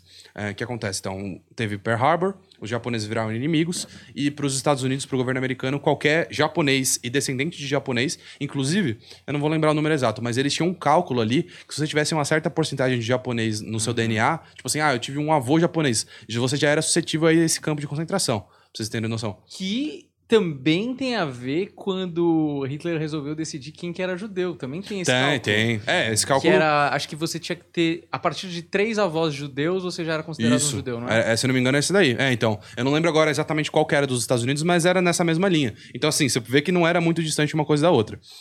Então, sim, existiram os campos de concentração. Não existe nenhuma, nenhuma prova concreta que foram campos de extermínio.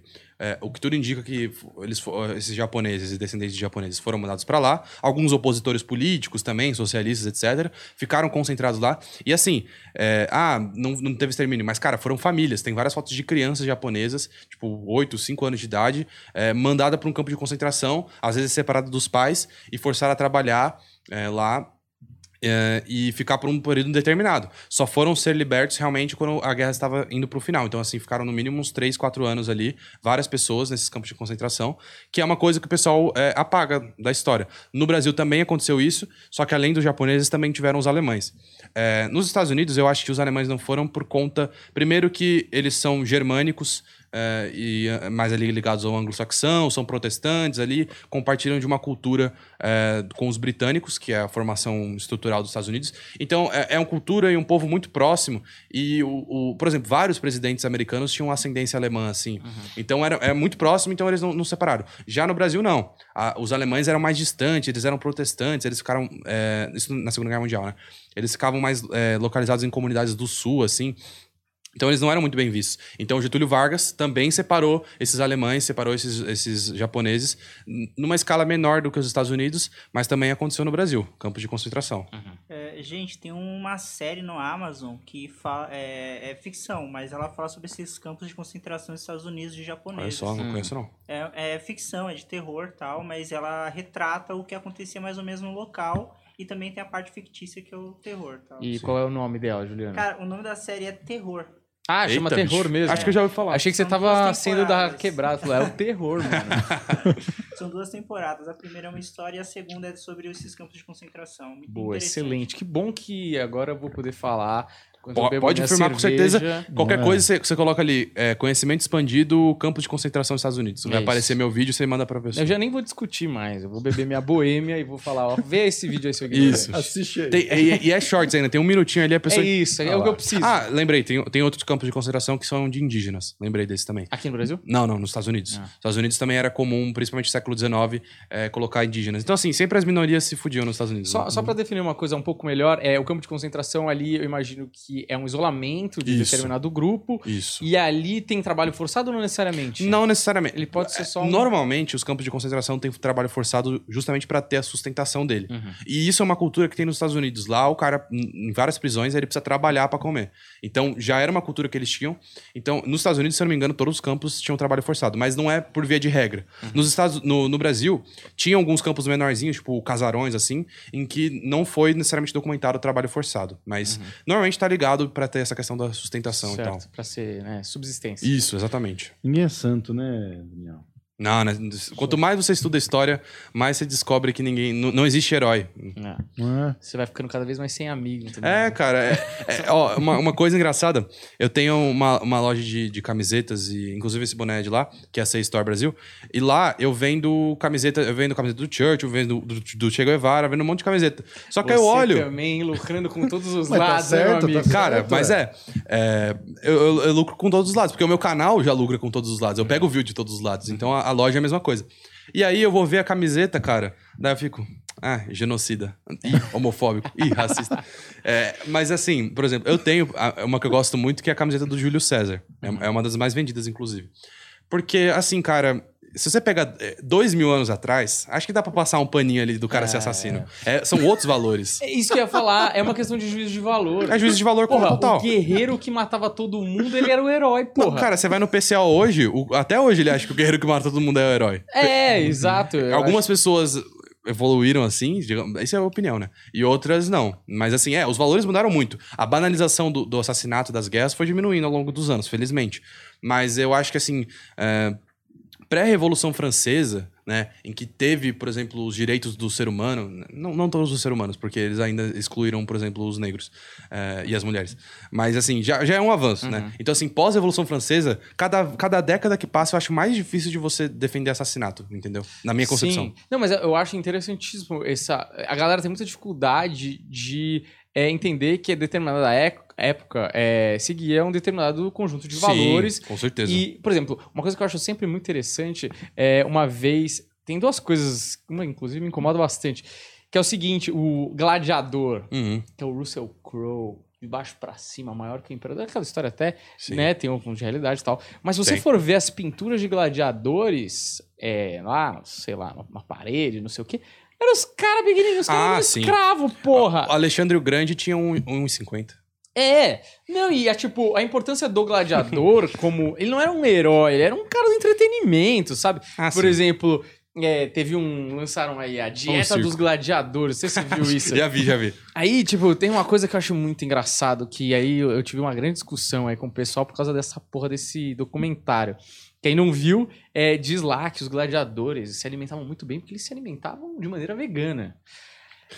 Vamos lá. E aí, por isso que eles, porra. E aí eu falava, mano, você acha que o porra do gladiador, que era um escravo, Né? Tinha ele tinha uma boa. nutricionista, brother, que sabia qual que era a melhor Comia alimentação? resto. Brother, carne é mais caro. Come as plantas aí e vai lutar, brother. É Sim. isso que acontecia, sabe? Então, o nome do negócio é Dieta dos Gladiadores, como se fosse usar super atletas, sabe? É, adendo interessante, tudo aponta que Hitler era vegetariano. Só, Ah, é? só, é, só uma, uma curiosidade jogada aí.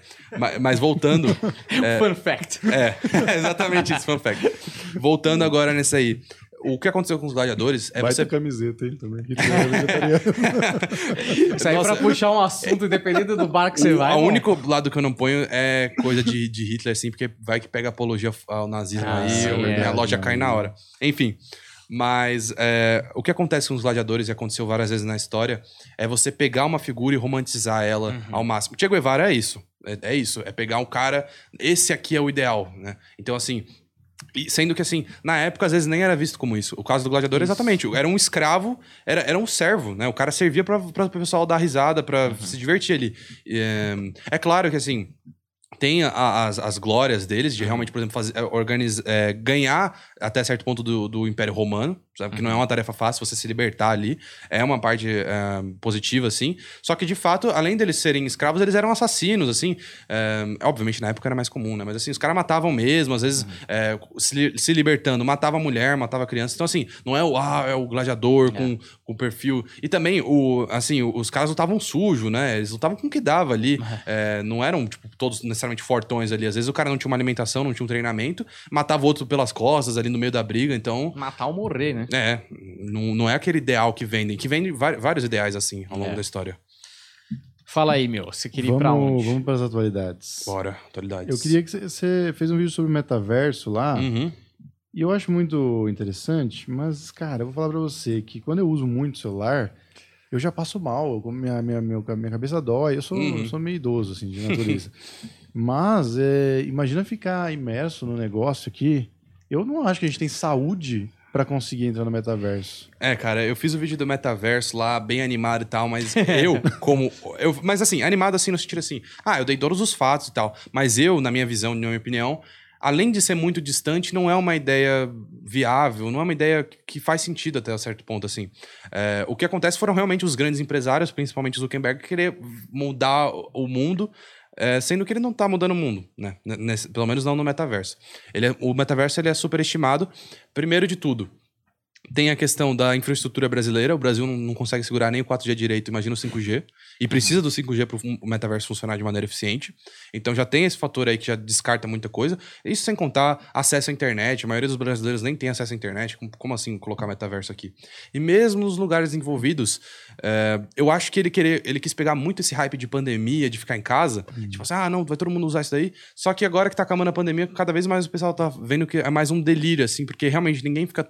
Mesmo quem é mais viciado, chega uma hora que você cansa, assim, sabe? Você não vai ficar com um óculos ali.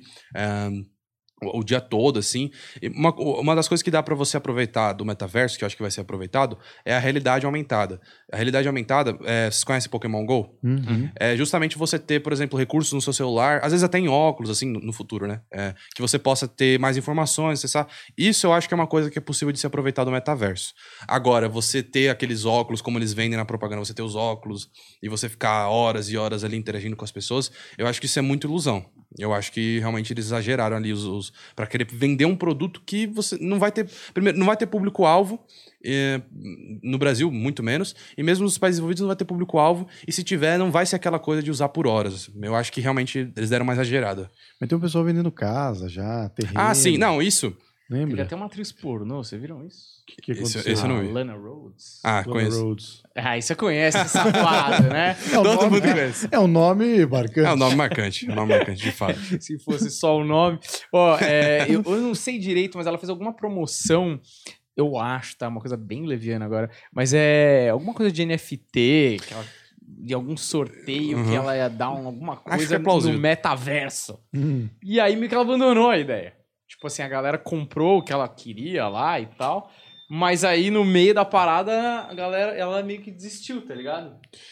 E a galera ficou puta, né? É, isso acontece também com o fenômeno do NFT, que assim, às vezes a gente abre a rede social e acha que tá todo mundo usando, mas o NFT é um negócio muito nichado, principalmente para pessoas muito ricas. E acho que o metaverso pode ficar um pouco nisso, entendeu? O pessoal olha, ah, NFT e tal, todo mundo fala de NFT, mas quem tem NFT de verdade? E quando tem é um negócio muito pequeno. Então acho que isso também tem a ver com o metaverso, sabe? Eles querem englobar todos algumas tecnologias, como eu disse, a realidade aumentada, ela é muito importante, ela pode ser muito utilizada, é, pode ser um dos recursos do metaverso muito utilizado. O NFT, ele também tem, por exemplo, é, coisas de segurança, aspectos de segurança que a gente pode aproveitar também. Mas tudo, assim, da forma como eles querem vender, tipo, ah, você vai comprar um monte de casa e tal, eu acho que é um negócio que mais os ricos que estão fazendo e também não estão fazendo muito, do que realmente algo que vai todo mundo fazer, sabe? Um negócio muito nichado que querem É. vender pra todo mundo. Eu sinto que também o rico que faz é o tipo do cara que fala: eu não sei o que, que vai dar. Eu compro. Neymar. Se virar. Neymar é assim. tenho, é, o? Gostando, né? o cara vai gastar ali, tipo, 1% do salário. Ele É. vai gastar um milhão de reais, é 1% do salário dele. assim. Exato, O aí- Neymar foi Se virar, isso. virou. Se não virar. E outros, obviamente, têm um interesse por trás, né? O cara, tipo, ah, eu vou, eu vou fazer propaganda disso, eu nem acho que vai virar. Mas eu vou ganhar o dinheiro aqui e é o suficiente. Pode ter sido esse caso Uhum. aí, não sei, da, que você mencionou. É que nem o Bonovox, eu acho que, lógico, é bem diferente. O Bonovox foi lá e meteu um dinheiro no Facebook quando não Uhum. era nada, né? Falou, mano, é um dinheiro que na minha vida, se virar pó, Uhum. não vai nada. morrer. Agora, se virar, é o que virou. E virou. Virou, porra. Só aumentou Agora, a fortuna. O que, que é o NFT que eu, ignorante aqui, não sei. Tô- eu sou velho, gente. Vocês têm que me explicar o que, que é o NFT. Non-fungible token. Token. É tipo assim. É basicamente é, um registro de que você tem alguma coisa. Isso falando de uma maneira geral. É que o Ah. NFT que ficou mais famoso é o das imagens, principalmente as imagens de macaco. Mas o NFT, ele é o registro que É, você. uma- mas é uma pintura, né? Não é uma É, foto. é, né? uma, é uma pintura, pintura. Mas assim, não é física, né? É. Você paga milhões de negócios. Mas enfim, é, é você ter, um- é você ter um registro de alguma coisa. No próprio metaverso, é, você vai utilizar o NFT. Por exemplo, você vai comprar uma calça do metaverso. Ele vai ser um NFT. Que é um, um token que você tem um registro que só você pode ter. E tem até aquele meme lá: ah, vou tirar print do seu NFT e vou falar que é meu. É, só que assim, o cara tem o registro, então teoricamente a imagem é dele. Só que assim, cara, você vai comprar uma imagem e aí você vai ter ela como registro.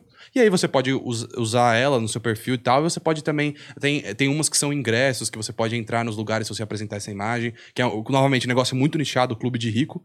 E você também pode, que é o que a maioria das pessoas faz, usar como um ativo de investimento e vender ela. Né? Você, você compra uma. É, é um, é um ativo, é uma ação. Só que. É, ou um quadro, né? É um quadro. Se eu comprasse a Mona Lisa. Beleza, É, eu você posso compra- ter a Mona Lisa no meu celular a hora que eu quiser, mas você tem o quadro. É, você tem um registro do quadro. isso, é. É. é isso aí. Não sei, eu acho que se não for um negócio meio San Junipero lá do, do Black Mirror ou Sei. jogador número um, Black Mirror é. Porra, não tem muita graça, né? É, mas teoricamente, eu não sei, né, como é que vai ser a parada, mas eu acho que o metaverso, eu não sei se vai virar, se não vai, Uhum. mas assim, a tendência é que a parada vá melhorando e é isso que É. ele falou. Vai ter coisa que vai falar, pô, legal pra caralho, descarta, ninguém usa essa porra. Normal. Ah, mas essa ferramenta que descobriram, isso aqui funciona pra outra parada que, mano, é muito. A gente tá chegando num ponto de tecnologia que, assim, as frentes vão assim, evoluindo cada vez mais rápido. Puta, chovendo molhado isso aqui. Mas eu acho que é meio por aí, né?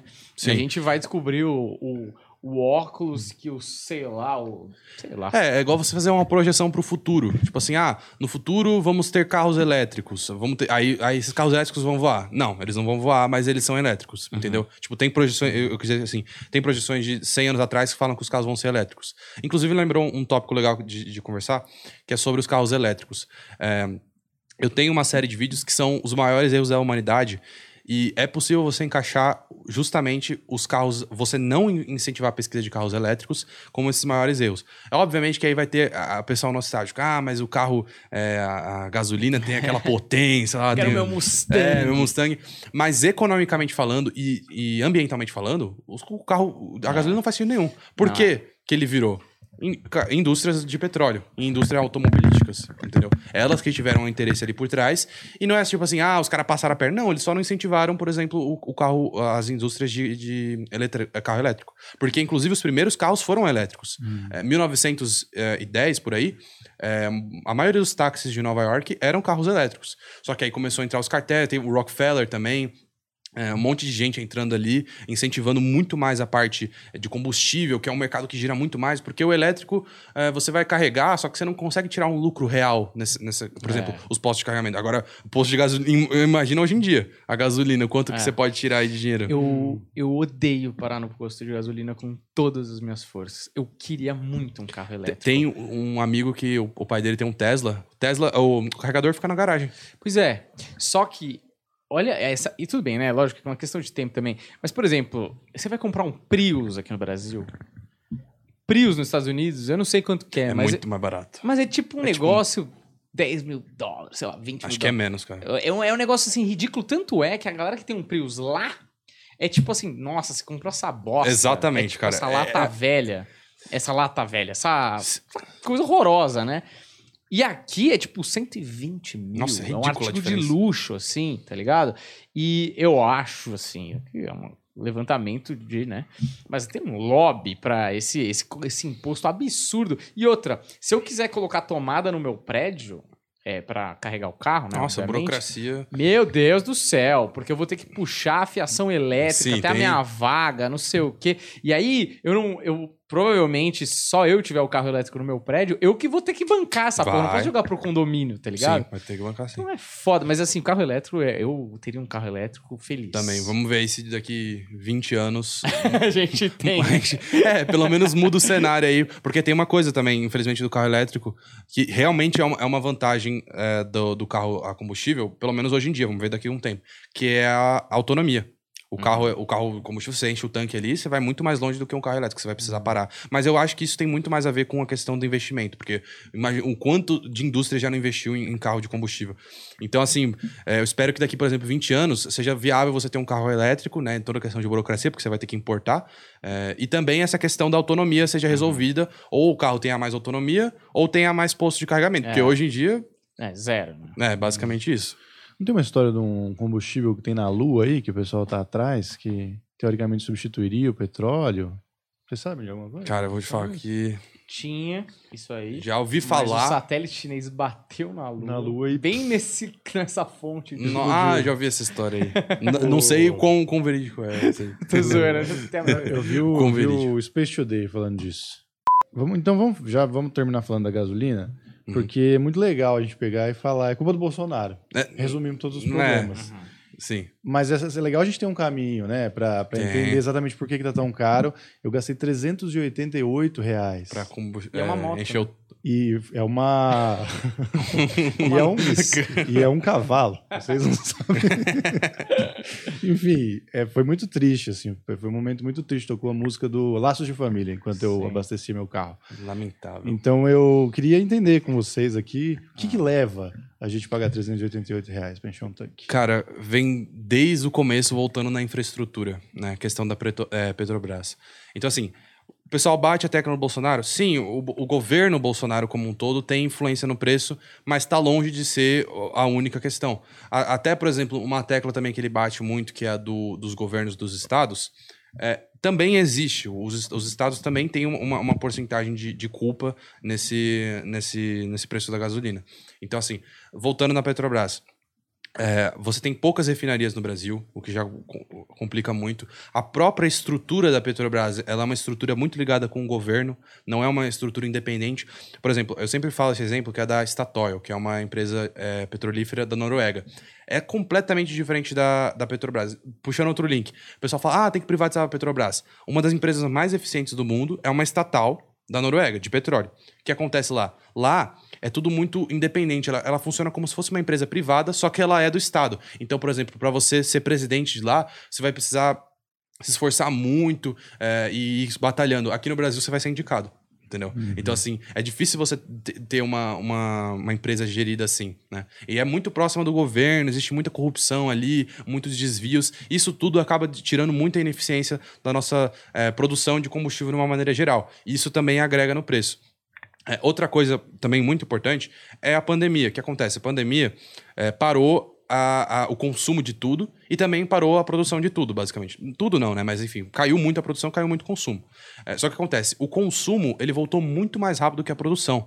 Então, o, o, o preço do, do petróleo ainda estava muito alto, porque, né, quanto mais você produz, teoricamente, vai abaixando o preço, né?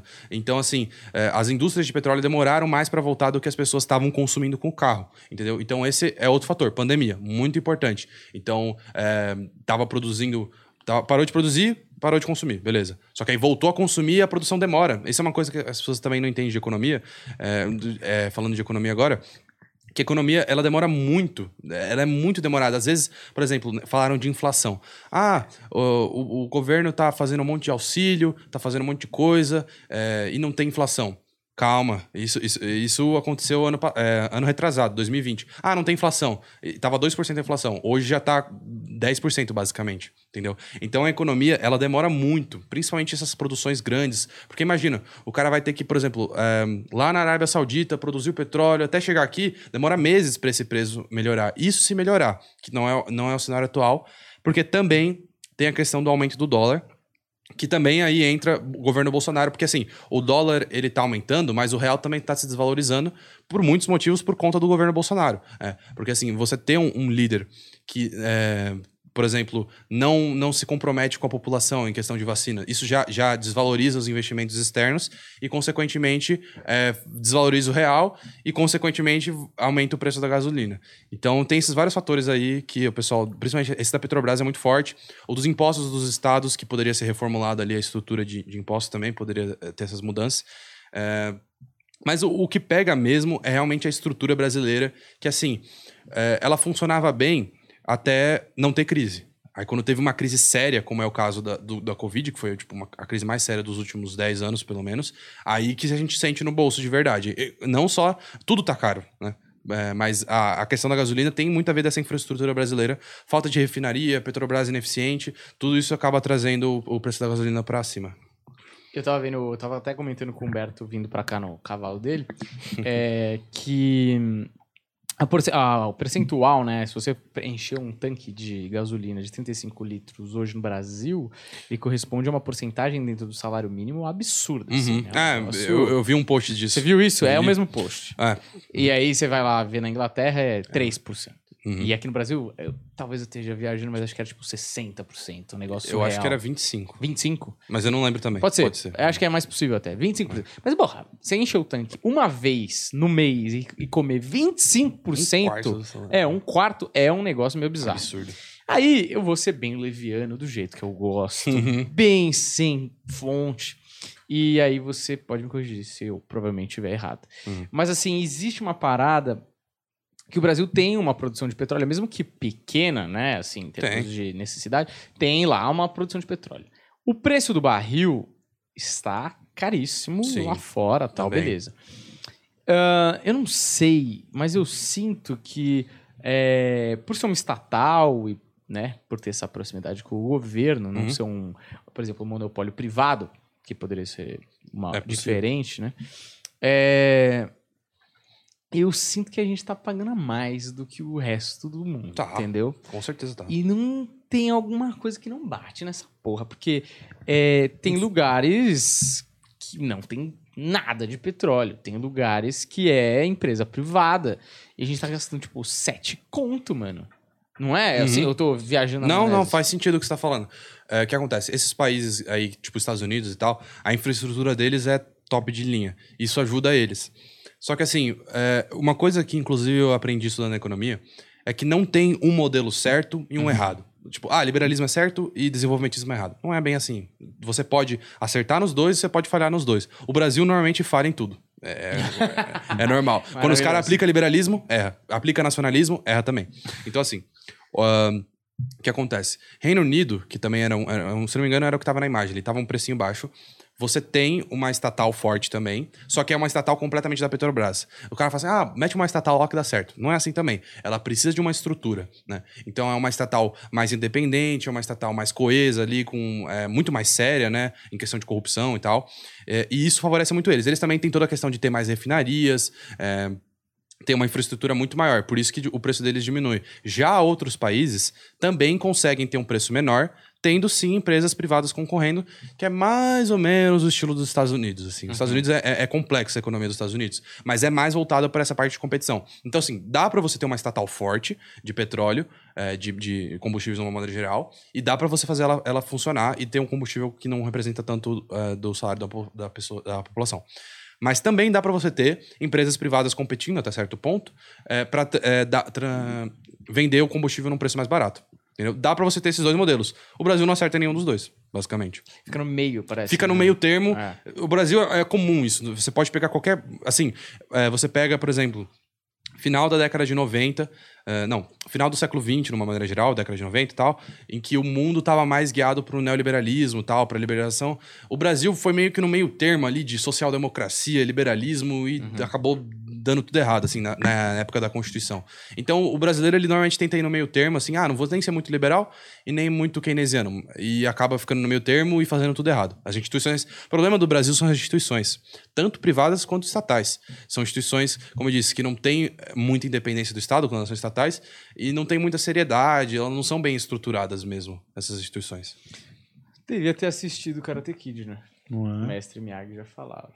Inclusive, tô assistindo Cobra... Acabei de assistir Cobra Kai, não sei se vocês assistiram. Eu não assisti a última temporada. Boa? Que aí- Boa, cara. É? É, é, é, não vou dar spoilers, né? Mas eu acho que eles conseguiram explorar bem outros personagens. É. É, o, o, o Miguel caiu muito, né? Mas é, eles conseguiram diversificar ali pra não ficar naquela mesmice de sempre também. Acho que tá legal, Cobra Kai. Primeira temporada eu acho maravilhosa. Também. Que o Johnny tá muito bem. Nossa. Tá engraçado. Tá, bom, tá bem Porra. demais, cara. Inclusive, na primeira, eu era 100% Johnny. É, eu também. Aí depois, quando o, o- Daniel ficou co- ganhando um protagonismo ali. Porque ele, na, na primeira temporada, o Johnny, é, é- apesar dele ser um fracassado, né? Ele é foda e o Daniel é todo certinho, chatinho. É. Mas depois eles vão desenvolvendo mais e fica melhor. É, o Johnny é, e é muito engraçado. Muito Ele Com a engraçado. personalidade O jeito dele. É, politicamente incorreto dos anos 80. Uhum. Ele parou no tempo. É muito maravilhoso. Até meio. É, é que assim, é tão absurdo. Hã? Os tiozão são assim. É, então, ele. É, acho que eles, eles deram uma extrapolada quando ele não conhecia o Facebook. Ali É. eu acho que é- foi demais. Mas tirando isso, ficou legal. Mas é Ficou legal a engraçado. personalidade né? dele, ficou bem feito. Mas enfim, né? Nada a ver.